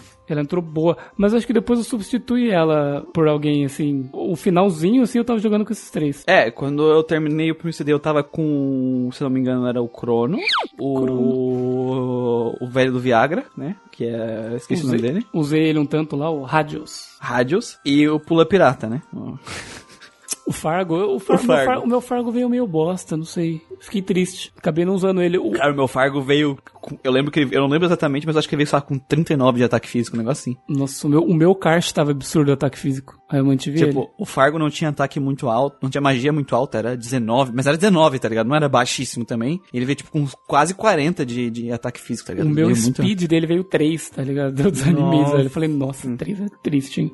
Continuando aqui, essa parada dos inimigos não dar XP e os estados aumentarem de forma aleatória é realmente péssimo. Na época eu não reparava, mas isso realmente tira o sentido de batalhar contra os inimigos do mapa. A parada é lutar contra os chefes e já era. Então, é que tem uma ilusão aí, né? Que eu acho que a Uhum. gente falou no podcast, mas não ficou extremamente claro. Eles dão XP. É, eles, eles dão alguns status ou outros Então, a- então, até mas você foi- chegar no próximo boss, né? Então, foi o que o Manuel, que nem a gente- o Manuel explicou, mas só pra deixar claro, caso não ficou muito claro no podcast, os inimigos estão te dando algo que é como uma XP, só que você não está vendo. Uhum. Os inimigos do mapa, eles dão essa XP, entre aspas, pros seus personagens. Então, o teu personagem vai ganhar um, um status a mais. Só que até um tanto. Depois disso, só vai ganhar Depois da próxima mais estrela, né? XP desse dos inimigos depois tu enfrentar o próximo boss e ganhar mais uma estrela. Uhum. Só que tu não vê isso. O natural de um RPG é tu ver o XP e tu saber quando tu vai ganhar e quando é o limite de XP e coisa do tipo. É, ver a progressão, né? Você conseguir É, ele não deixa tu ver a progressão. Acho que esse é o pior. Se isso tivesse mostrado, ah, três batalhas eu vou ganhar, ah, cheguei no máximo. Então eu sei que eu tenho que progredir pra subir. É, ele te tira toda essa, essa questão que é muito comum no RPG e que nem a gente falou- fala em vários podcasts, a gente falou agora de sistemas de progressão lá no último exclusivão. Um monte de jogo bota sistema de progressão e um monte de gente bota sistema de progressão de level como um RPG porque é um fator de recompensa que funciona muito bem. Aí você, o RPG, vai lá e remove isso e bota um sistema que deixa o jogador confuso e tira essa gratificação, sabe?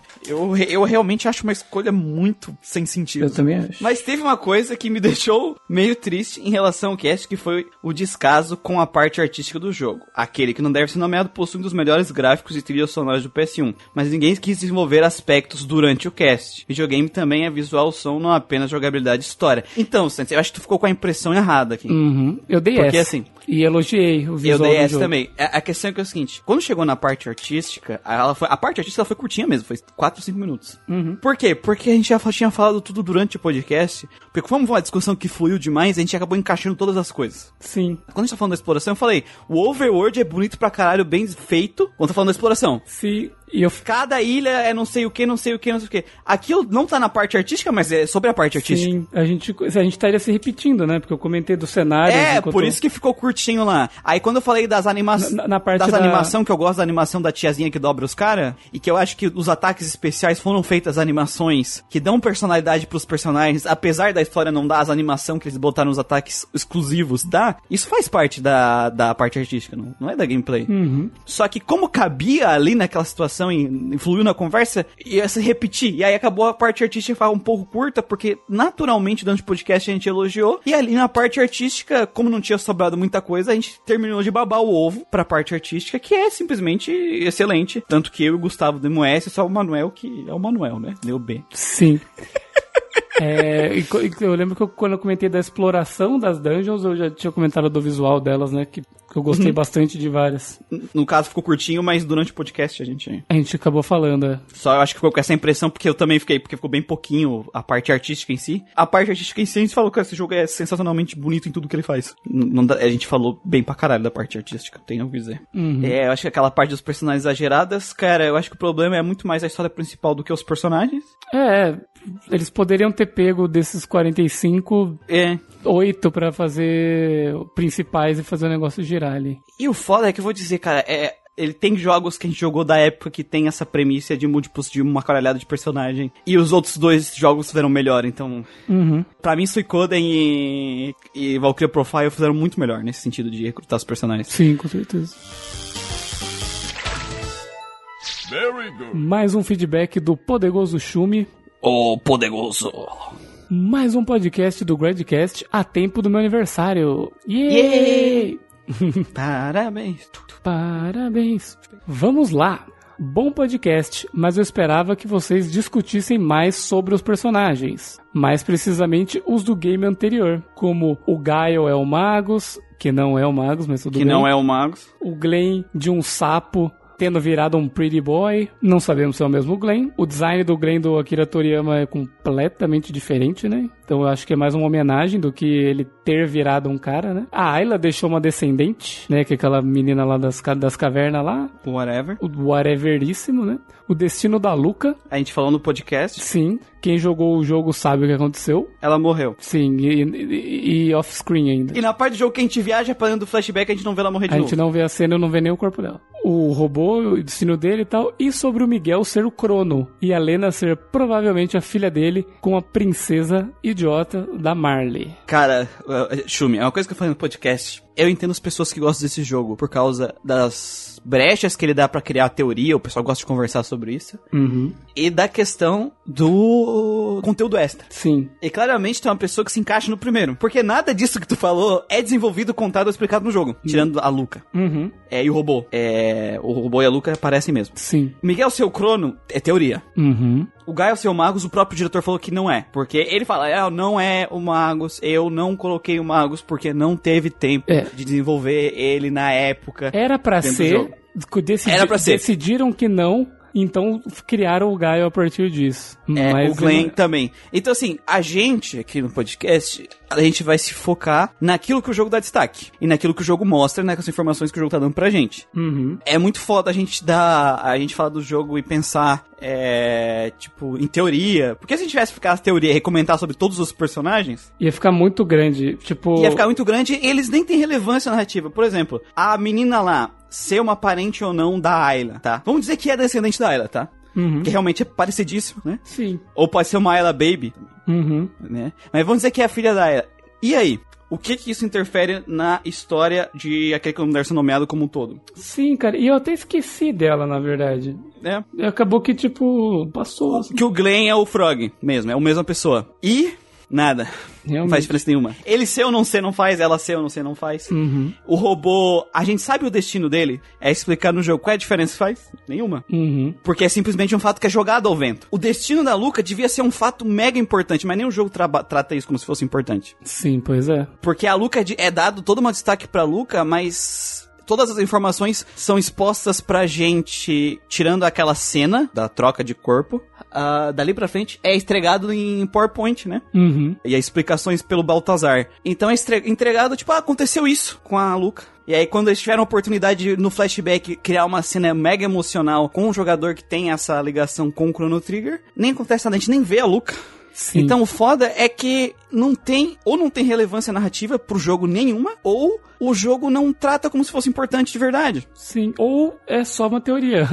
tipo, Ou é só uma teoria, no jogada. caso do Crono, tá ligado? Em vez de a gente conversar essas coisas, vale muito a pena mais, na nossa percepção, né, o Shumi, que vale mais a pena comentar daquilo que o jogo mostrou e daquilo que o jogo desenvolveu ou tentou desenvolver. Tanto que a parte da Luca, a gente falou, aconteceu isso com a Luca. Ah, mas vocês não deram muito trabalho pra isso, porque o jogo não deu trabalho pra isso. O que a gente falou foi literalmente o que o jogo mostrou pra gente. Ah, ela, aconteceu isso com ela. É, às vezes é foda ter que ficar caçando coisa que o jogo nem o jogo disse, né? É. E é, a gente tinha bastante coisa a abordar, né? Tanto que a parte do, Sim. do- O zona de spoiler ficou gigante. da zona de spoiler ficou grande e assim, e a gente tinha bastante coisa pra falar do que o próprio jogo trouxe, né? Que é complexo. Exatamente. Se a gente ainda tivesse que adicionar teoria, tipo, ah, meu teoria foi tem que vai atrás aí, né? Quem tem que tem curiosidade vai atrás. E eu acho que se a gente falar de teoria, vai ser quando isso chama atenção. E quando a gente tava jogando, não chama atenção porque esses personagens, que nem a gente falou, ou são irrelevantes, Uhum. ou não são trabalhados bem dentro da narrativa. Como, porra, o destino do robô,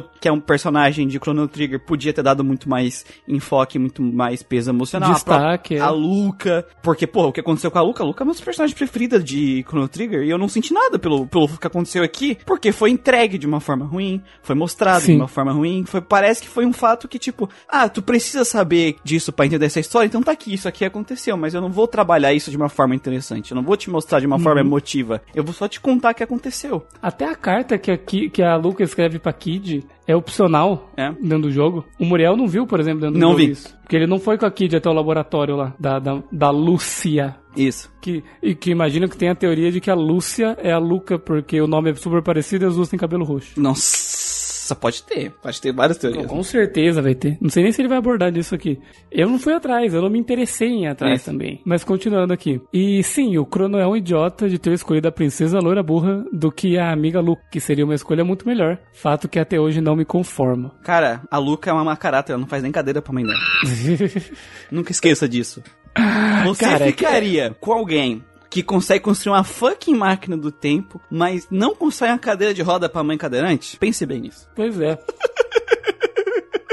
E a galera tá tão acostumada com os negócios de amigo de infância em, em anime, seu par romântico, que às vezes não pensa que às vezes ela é só amiga mesmo. Mas continuando. Ah, a famosa teoria barra lenda que Miguel é crono. Agora vamos lá nas teorias. Agora a gente vai na loucura mesmo. A gente vai descer Vamos no lá. terceira, terceiro ciclo do inferno. Exatamente.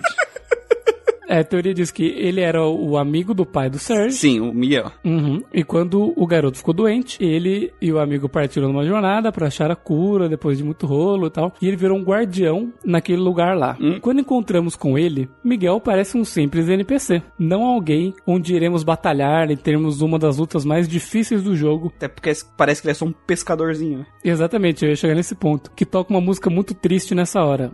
Quase como se estivéssemos nos despedindo de um personagem importante que está prestes a morrer. E num dado certo momento, ele fala que teve uma filha que chamava de princesa e que sua esposa era sua rainha, dando a entender que é a Marley sendo que a Lena é aquela é, é, ruiva como o pai. E muita gente percebeu isso no game e deram ainda mais motivo pela raiva e ojeriza de aquele que não deve ser nomeado. Frases do tipo: como esse protagonista sem carisma ousa enfrentar o herói de Chrono Trigger e vencê-lo? Porque o Chrono era um poço de carisma, né, cara? Eu pensei nisso também. É, é, os dois têm o carisma igualzinho, né?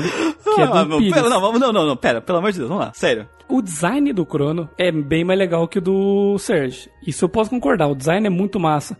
Mas carisma. Ah, não, é, dois, é igual. Não, é, a mesma coisa. protagonista mudo que não faz nada. Não faz nada. É. Tanto que um dá para você tirar ele do jogo é, e. Pelo menos e esse é obrigado jogo... a ficar com o protagonista.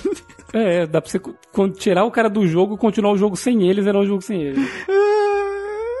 e não muda nada. E assim, eu para mim é como ousam chamar o Miguel de Crono, sabe?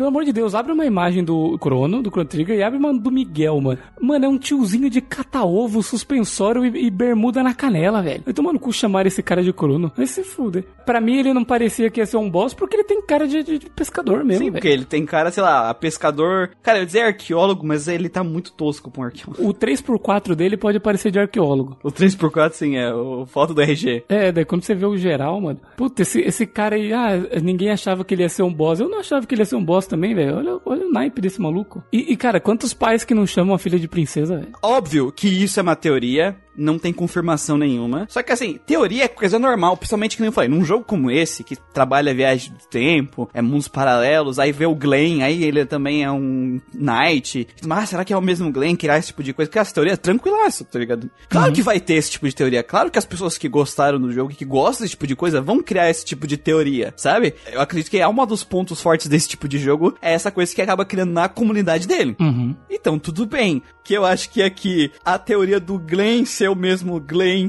é muito mais fácil de acreditar do que é do Crono ser o Miguel. Sim. Porque o Miguel vivia na vila com eles. É, cara, tipo assim, você teria que partir do pressuposto que. Ele deixou de ser o, rei e foi virar Crono, é. pescador, é, tá ligado? Eles, eles deixaram a realeza pra virar pescador numa vila aleatória. Tipo, e, e, e foda-se, nossa filha vai crescer. E nunca mais ele malhou, né? É, vai crescer como plebeia e é isso. E aí, é, porque ele tem superpoderes, tá ligado? Aí, teu pai virou um gato do mato, e aí? Exatamente. É, sabe, quem, sei lá, eu vou dizer então, ele tem esses poderes porque ele tava sendo consumido pelo poder do devorador de tempo. E aí, agora? é bem isso. O que eu acho foda é os caras atacar o jogo na base dessa teoria. É, cara, e, e assim, o, o Miguel não tem nada de crono, cara. Ele não tem nenhuma katana, não tem nada. tá com, cara, com a mão no bolso. Ele batendo sem com a mão no bolso. Vai, Gustavo, a gente vai lá. Ó, nós aqui. A gente joga o jogo. A gente jogou um monte de jogo da época. Faz uma análise de boa. Consegue, olha pros lados positivos do jogo. Ah, isso aqui é bom no jogo. Isso aqui é ruim. É ruim por quê? Né? Uhum. Né? Faz toda essa análise. Eu não tô dizendo que o Shumi tá xingando a gente. Muito, pelo, muito pelo contrário. Sim, sim. Ele tá só expondo. Ele só tá expondo. E aí, e aí a gente recebe o feedback, vocês são só uns haters que só querem falar mal do jogo para aparecer. Sim, porque falar mal do jogo que todo mundo ama vai ajudar muito a gente a aparecer. É, todo mundo ama Sim. a gente agora. Exatamente. Se a gente quisesse é. se promover, a gente falaria bem do jogo todo mundo. Aí o que, que acontece? Aí o filme me avisa que tem uns caras que usam a teoria de que o pescador é o crono pra atacar o jogo. Vai se ferrar, cacete. Sim, cara, você, não precisa disso pra atacar o jogo. O jogo já é ruim sozinho. Mas daí, ó, tem o pessoal reclamando aqui, ó, como ousam enfrentar o herói de Chrono Trigger e vencê-lo. Isso aparecia em fóruns e discussões de fanpages. Uhum. Não faço a menor ideia do porquê os desenvolvedores fizeram isso com o personagem. Seria algum desafeto com o Akira Toriyama ou Sakaguchi? Vai saber. Só que assim, falar que a Lena lá, amiga de infância dele, é ruiva, não significa nada, porque a irmã do Magus é loira aqui e não faz sentido nenhum. É. Era pra ela ter cabelo azul. Isso.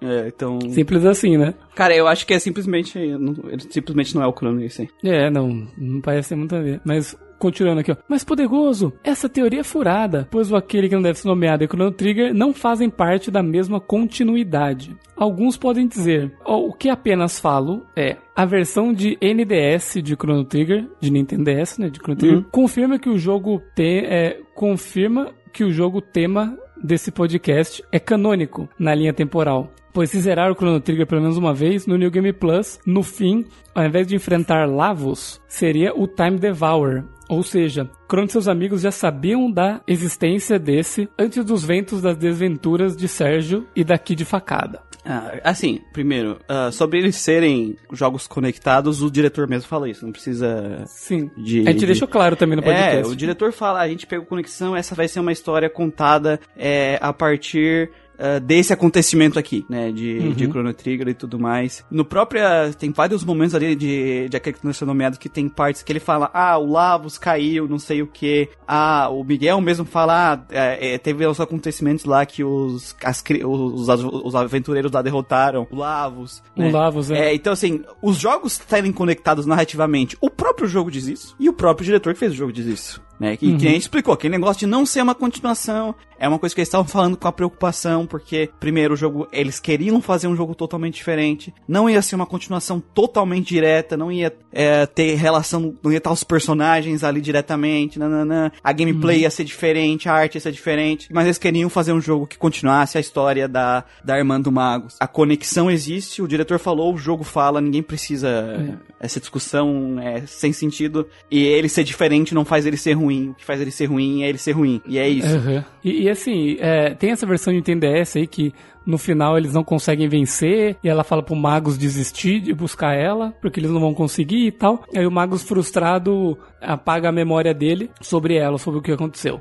É, parece que tem um final de, de- do DS que ele faz isso. E daí existe a teoria de que ele é o Gaio mesmo, só que ele não tem lembrança de ser Magus. Só que eu também acho que não funciona porque coloco, se você colocar o design dos dois lado a lado, eles são diferentes, tá ligado? O Magus ele tem a orelha pontuda. Não, mas. Ele, ele é- tem, ele é pálido, tipo, ele, ele é outro cara, velho. tá? Tipo, não tem como você se, se apoiar nisso pra falar que é, sabe? Ah, mas o jogo de DS foi saiu quando? Não sei.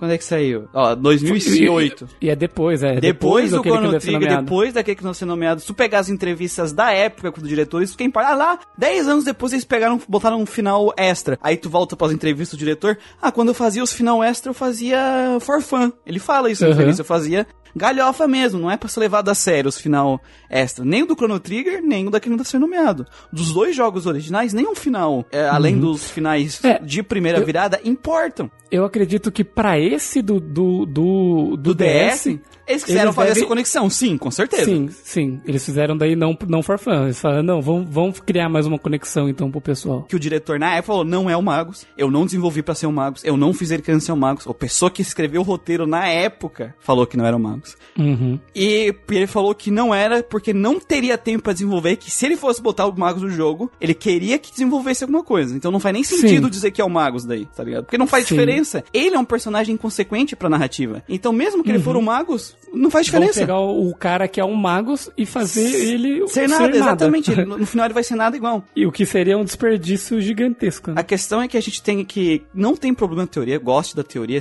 Se, a pessoa quiser acreditar que o Crono é o Miguel, cada um, cada um. Mas aí a gente também tem que lembrar que é uma teoria, não tem confirmação dentro da narrativa. E mesmo que ele seja, é inconsequente narrativamente. Uhum, com certeza. Não faz diferença ele ser ou não ser o Crono. O que ainda se torna pior ainda se ele for o Crono mesmo. Sim, nossa, se ele Tu for tá o Crono, entendendo? nossa, Se ele for o Crono, é pior. é muito zoado. Porque é um personagem, o protagonista da série anterior, ele é irrelevante e inconsequente pra narrativa. E esquisito. Porque a própria Lane é inconsequente também. A filha dele é inconsequente irrelevante na narrativa. É, não serve pra nada. O fora dessas teorias é, que nem eu falei, eu entendo o pessoal que gosta, mas mesmo que tu confirme elas, não faz diferença. Então é por isso que a gente acabou não, não abordando isso, né? Essas teorias. Deixamos melhor se atentar ao que o jogo tinha pra mostrar e é isso. Que era bastante coisa. Sim, e ele conclui aqui, ó. Apesar de todas as críticas ao game no cast, ainda tem algum carinho pelo jogo. Claro. Pode ser apenas por nostalgia de à locadora com os meus amigos Alberto e Rafael. Beijo, Alberto, Rafael. Abração pra vocês e íamos zerar os jogos juntos. E esses sequer jogaram o Chrono Trigger na época, que as locadoras do meu bairro não tinham o jogo. Que absurdo. Que absurdo. Então ele termina aqui falando: aguardo o próximo cast. É aquilo, Chubê, a gente, em nenhum momento a nossa ideia é agora você tem que odiar esse jogo porque a gente não gostou, né?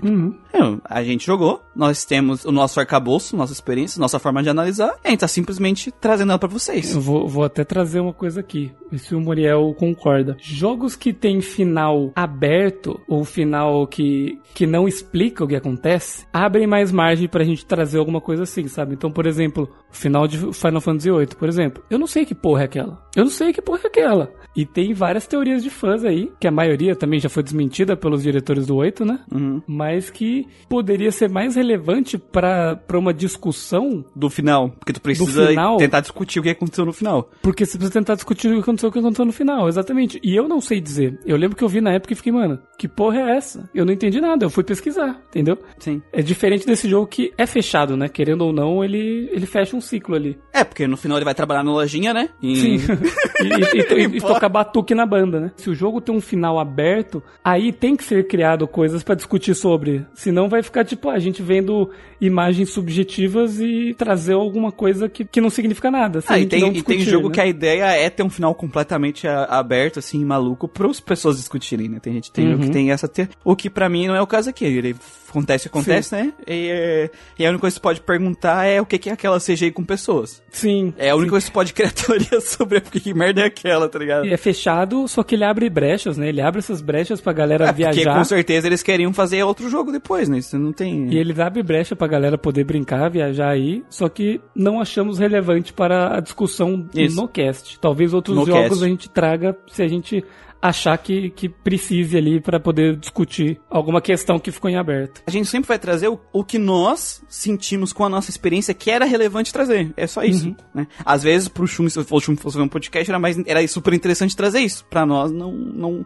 A gente não viu relevância real nisso, entendeu? Exato. Então é isso aí. É isso. Obrigado aí pelo feedback.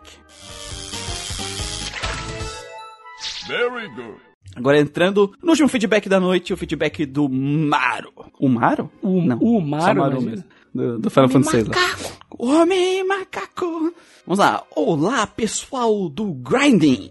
E aí? Não sou ativo em nenhum tipo de comunidade gamer. O que é ser gamer? é, Toda vez, né? toda vez que aparece a palavra gamer vem a, Vem a vozinha essa dele. frase na cabeça. Mas devo dizer que sigo escutando o cast desde o início. Caralho, parabéns, cara. Boa. Aí sim. Tem membro do podcast que nem escuta o podcast. Cacá. Ixi. Ih.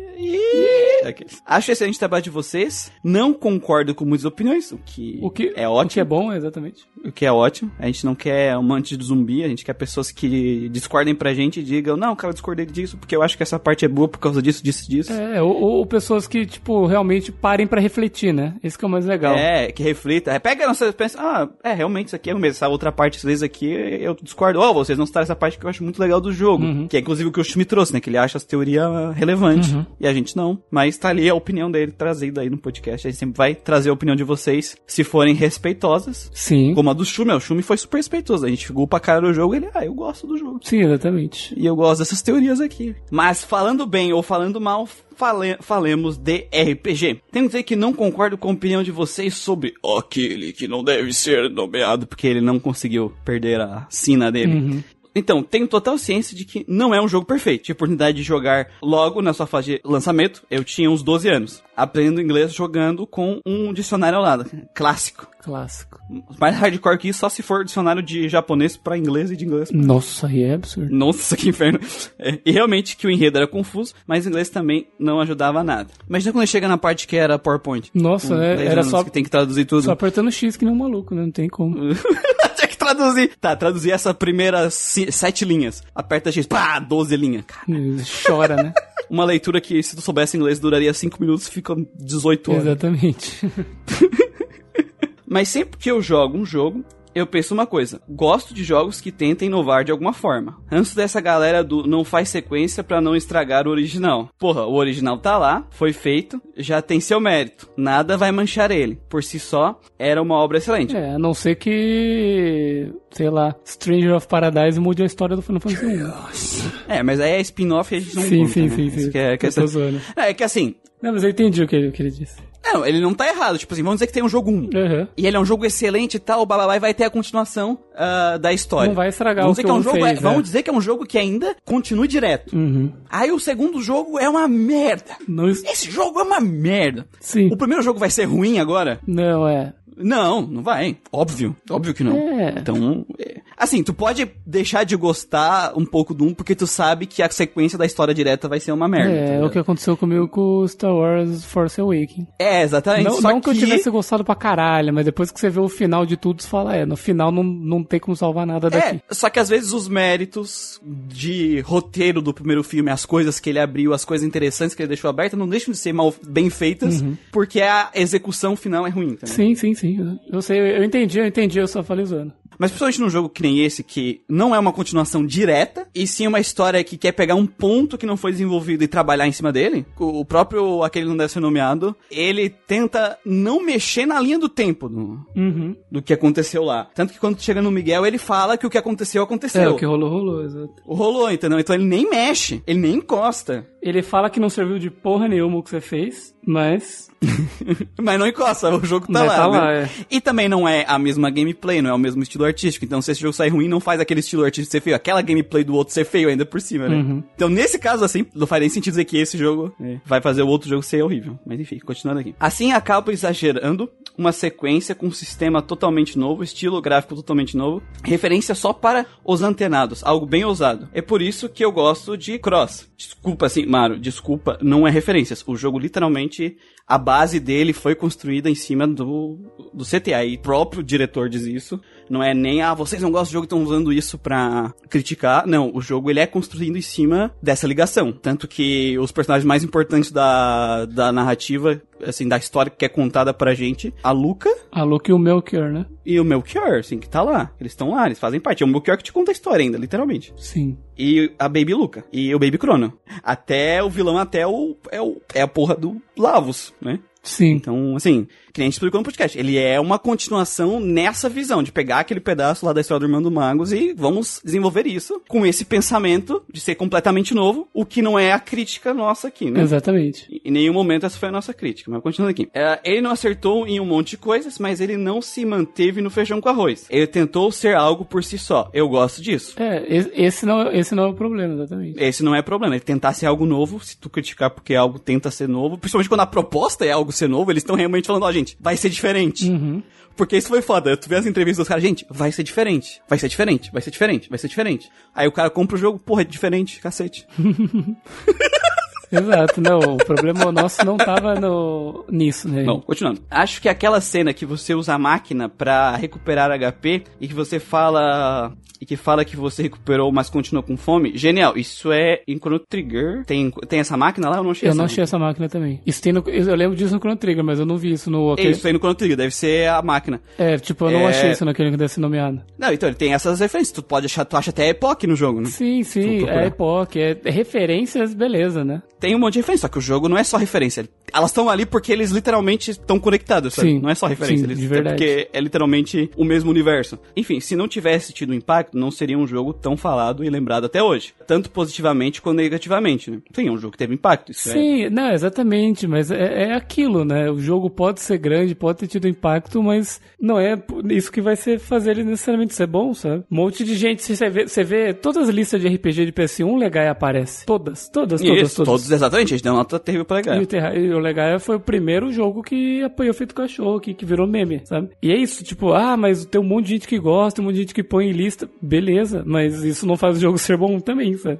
E tanto que está em discussão há mais de 20 anos após o lançamento dele. É, também fiquei surpreso com a nota que ele recebeu. Meio que para receber essa nota, senti que foi desconsiderado coisas importantes como a trilha sonora e gráficos. Sei que hoje os gráficos são batidos, mas quem jogou isso na época batia de frente com os consoles da geração seguinte. Enfim, bom, aí, amigo. Aí a gente vai contar como que a gente faz o nosso é. nossa estrutura de, de notas, então. Assim, eu dei S pra parte artística e pra parte gráfica, porque a gente compara o gráfico gráfico dos jogos com o que tem na época. Sim. Com o que tem na época é excepcional. E para mim, na minha visão, depois Gustavo dá dele aqui, trilha sonora e gráficos, elas são importantes para te fortalecer os outros elementos do jogo. Fortalecer gameplay, fortalecer narrativa. Uhum. Então, eles, na minha visão, recebem peso 1. Sim. História e gameplay, dependendo da proposta do jogo, um vai receber mais peso que o outro. Por exemplo, o Sinfonia da Noite, eu dei peso 3 pra gameplay e peso 2 pra história. O Darkest Dungeon, o peso da história pra mim vai peso 1. Daí- Aí cada um avalia da forma que for, que achar melhor, né? Aqui no Grandcast a gente tem essa coisa, tem três coisas e cada uma tem um peso diferente pra nota, tá? Quando eu li as, a- as entrevistas do diretor, eu senti que o que, que era mais importante pra ele nesse jogo, contar essa história. Diretor, porque o diretor é quem comanda tudo, é quem dá a voz em tudo é o diretor. Claro que pro diretor de batalha a parte mais importante é a batalha, né? Mas é, pro produtor pode ser outra coisa. Pra mim, o diretor, que é ele que vai dar o ok pra tudo, claro que tem os marqueteiros em cima, tem, é, tem, ele tem pessoas pra quem ele tem que obedecer, mas no final, a palavra dele ali é meio que lei dentro da equipe. Então, quando eu olho pro diretor, história. Dei peso 3 pra história e seus personagens. Peso 2 pra gameplay e peso 1 pra arte. A gameplay eu dei B, que é bom, eu acho a gameplay do jogo boa. Apesar dos defeitos que eu citei, tirando o Manuel que bateu pra cacete na gameplay, eu e o Gustavo elogiamos um monte de coisa da gameplay. Sim. Então nem dá pra dizer que a gente não reconheceu coisas boas no conteúdo adicional, eu reconheço coisas legais no lore. E então, na minha nota final aconteceu. Dei E pra narrativa.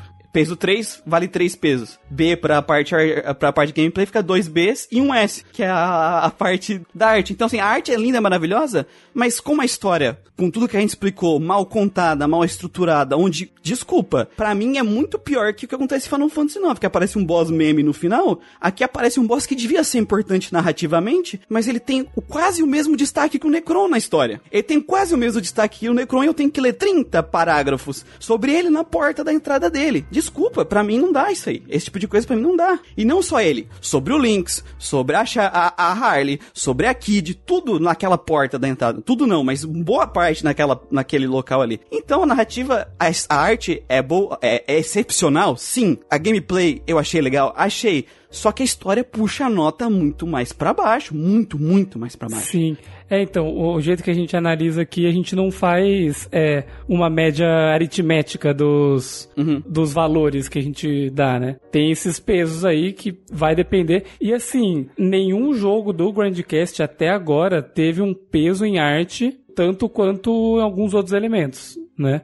Eu acho que eu não lembro de nenhum que teve algum peso que fosse maior que... Cara, eu sempre dei um pros pesos. É, eu também, arte. eu não lembro de nenhum jogo que... Porque pra mim é suporte. Sim, tipo assim, se algum dia sair algum jogo que a arte ela é porra, O foco. o foco do jogo, aí você tem que dar mais peso ali, sabe? Então, por Isso. exemplo, jogos que o peso da história não estavam não não estavam no maior peso de todos assim do Grand Cast, foi o Darkest Dungeon, o Diablo eu não coloquei o maior peso ali. Eu também. Sinfonia da Noite. É, o simplesmente eu não participei, né? Quando você vê que, porra, a proposta do cara tava no enredo, sabe? O- Uhum. O, que ele tentou construir tava ali, aí o peso maior tem que ser ali, sabe? Um jogo que tem uma história boa e que, na- e que seja um jogo fraco artisticamente, vai ter uma média melhor do que o contrário, sabe? Isso, exatamente. Então, às vezes, um jogo é B, C na arte, mas aí vai lá e tem uma puta de uma história foda e ganha um S na história e vai ganhar S. Por, por exemplo, o caso do, do Dragon Age, né? Isso. O Dragon Age, o menor peso dele tava em ar- na arte. E, E a arte, a gente, todo mundo deu uma nota meio feinha pra ele, porque ele é, é,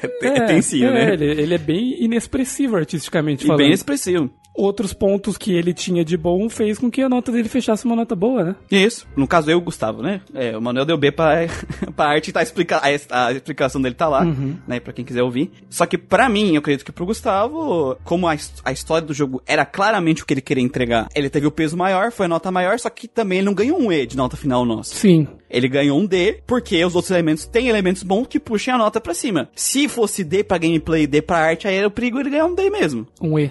Um E, é, um E. Não, É, se, se, se ele pegasse C nos dois, era perigo ele, ele pegar um E. é, então... Porque o S, a- o S deu uma ajuda nele ali. E o. B também, é. E a gente faz separado também pra gente poder elogiar as outras partes do jogo que às vezes não tem relação com o que ele fez errado. Sim. Então a gente dá a nota separada e a nota final pra gente falar, olha, a história desse jogo é horrível e como é pra nós era o foco, foco principal, a nota final dele vai ser ruim. Mas a gameplay é legal por causa disso, disso, disso, só não é melhor por causa disso, disso, disso, que é o que a gente deixou claro no podcast.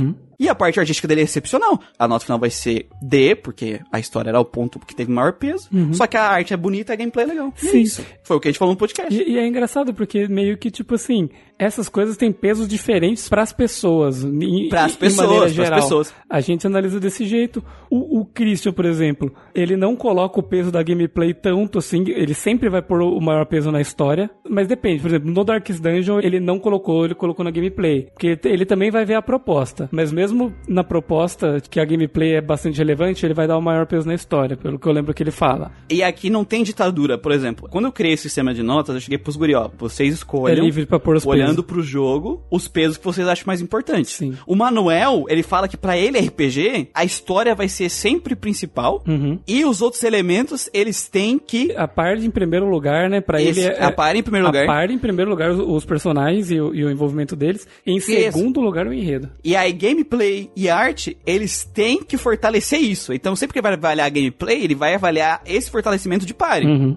Então, além de os pesos, tem a forma de que cada pessoa assiste, vê a arte. Então, assim, o nosso podcast é só a minha visão, a visão do Gustavo e a visão do Manuel daquele jogo. E até ali a gente tem visões diferentes. A minha do Gustavo foi mais parecida, beleza. Mas do, do Manuel é diferente. E a tua, cara, é diferente? Não tem problema, porque é para isso que serve. Afinal, é só nós, RPGeiros, avaliando com as nossas experiências, claro, que aqui é um podcast, então a gente tenta fazer uh, as comparações melhores possíveis, tenta deixar bem claro o que a gente quer dizer, porque a gente, pô, a gente tá fazendo um podcast, né? E assim, eu até conheço gente, por exemplo, um ouvinte nosso, né? O Mako, Uhum. Ele coloca um peso gigante na parte artística para ele. Sim. Ele, ele vai jogar jogo é, pela arte. Pela né? arte, pela arte. Então, por exemplo, a gente tentou alertar ele muitas vezes que o Lunar de PS1 era melhor que o de PSP. Uhum. Ele não quis jogar o de PS1 porque o do PSP é mais bonito e para ele era isso que era o mais importante, sabe? Ele falou, não, é, não importa que a história aqui é pior, não importa que a gameplay é pior esse jogo eu quero jogar pelo visual dele ser mais bonito. Para ele é o que mais pesa num jogo é o visual. E, exatamente, e não tem esse problema. Se pra ti isso aqui, a arte, devia ganhar um peso 2 e não um peso 3, excepcional, sem problema nenhum. É a forma que tu vê os jogos. E a moral do grande cast é essa. A gente trouxe a nossa visão e agora tu tá trazendo a tua. E isso que é o legal. Mas como aqui tu falou que a gente não deu a,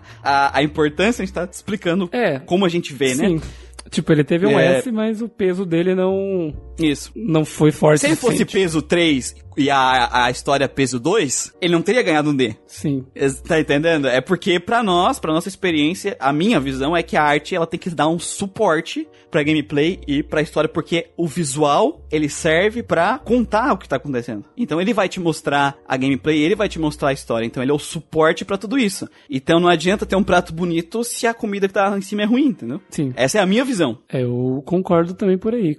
É, deixamos claro, né? Acho que conseguimos deixar claro. Ele continua aqui. É, para mim tem uma das melhores trilhas sonoras da história dos videogames. Eu, eu gosto muito da trilha sonora também, tanto que nem eu deixei falei no podcast. Tem músicas da trilha sonora desse jogo que estão na minha playlist diária, uhum. eu escuto, porque eu realmente acho a trilha sonora sensacional desse jogo. Olha, eu acho ela bem feita, eu acho ela bonita, e... é um dos pontos fortes do jogo, mas nada que marcou minha vida, sabe? Eu não coloquei nenhuma delas nas minhas playlists de músicas de jogos. Cara, tem duas músicas desse jogo que eu botei, que é a intro uhum. e a música de batalha de boss com o Fate. Sim. Que é muito massa, aquela música de Boss Battle. É muito, muito massa. Eu gostei pra caramba. É, não, eu achei ela boa, eu achei ela boa, mas assim, não, pra mim, por exemplo, não entra na trilha sonora da, das melhores trilhas sonoras Top da 10. história dos videogames. Pra tá, mim entendi. não entra nem nos RPGs, mas assim, não porque ela é ruim, longe disso. Sim. É porque não me marcou tanto, mas eu acho ela boa. É, então continuando aqui, pra terminar, só deixei a minha opinião, sigam com um bom trabalho, mas às vezes não concordo em tudo, mas admiro o trabalho pra vocês. Abraço. Cara, muito obrigado aí por tu gostar do jogo, uhum. ouvir a nossa opinião, não concordar, ainda mandar um puta de um feedback. Puta feedback legal. Tá entendendo? Feedback legal pra caramba. E é isso que a gente quer, porque a gente não quer. Ah, a, gente é a verdade, vocês estão errados. Não, a gente jogou o jogo, essa é a nossa opinião, visão é. de vocês. Ah, eu gosto,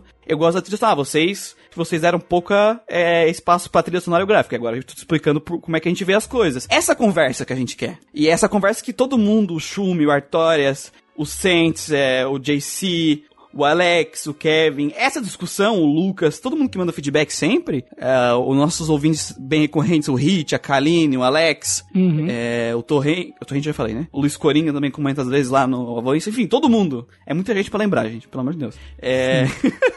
de todo mundo. É, mas, gente, esses feedbacks que vocês mandam pra gente, essa discussão é o que a gente quer. Então, às vezes, é, se ah, eu joguei o jogo, vocês falam mal do jogo que eu gosto. Manda pra gente explicando por que que tu gosta. Sim. É isso que a gente quer. Ah, é, vocês falaram que não gostam da gameplay, mas esse é o elemento da gameplay, da gameplay que eu gosto, por isso, por isso. Que às vezes vocês falam isso e a gente concorda depois. Que nem teve vezes do Christian pedindo desculpa de coisa que ele falou aí de um site jogo de demônio. Sim.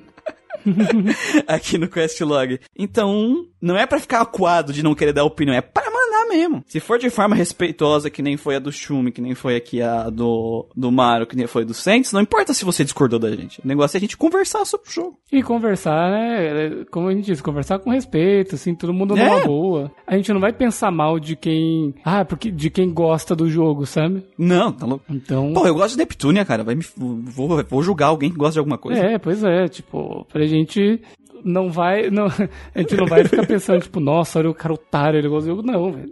Não, é, exatamente. Isso é louco, a gente gosta de coisa ruim também. Todo mundo gosta de coisa que alguém acha ruim. Eu sei que Neptunia é um lixo, é meio difícil tu querer comparar, tá ligado? Porque, é, independente do que eu falei de aquele que não deve ser nomeado, pelo menos ele tem uma gameplay interessante, a arte é extremamente bonita, né?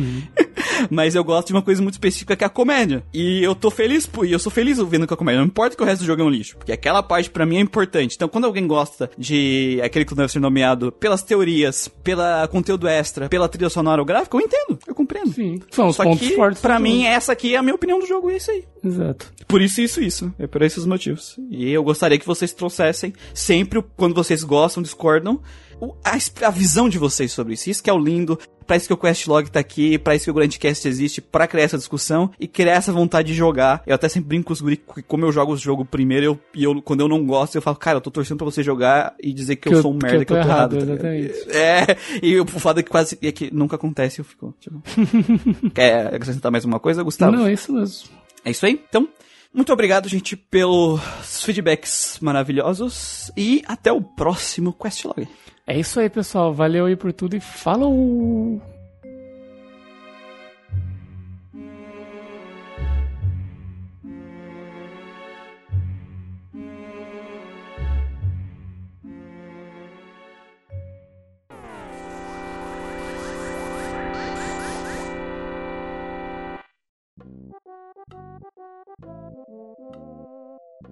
Como é que é o nome do filho do cara? Deixa eu tentar aqui. É que ele mandou um, sei lá, um nome de, de gênero neutro. Que porra é essa? É, é, é. X-A-A-X? Acho que é algo assim. Ele é, sei lá, pode ser qualquer coisa, tá ligado? Caralho, é... Ele é mó pra, ele é mó pra frente, né, mano? então tá bom. Tinha um jeito de pronunciar pros humanos, né?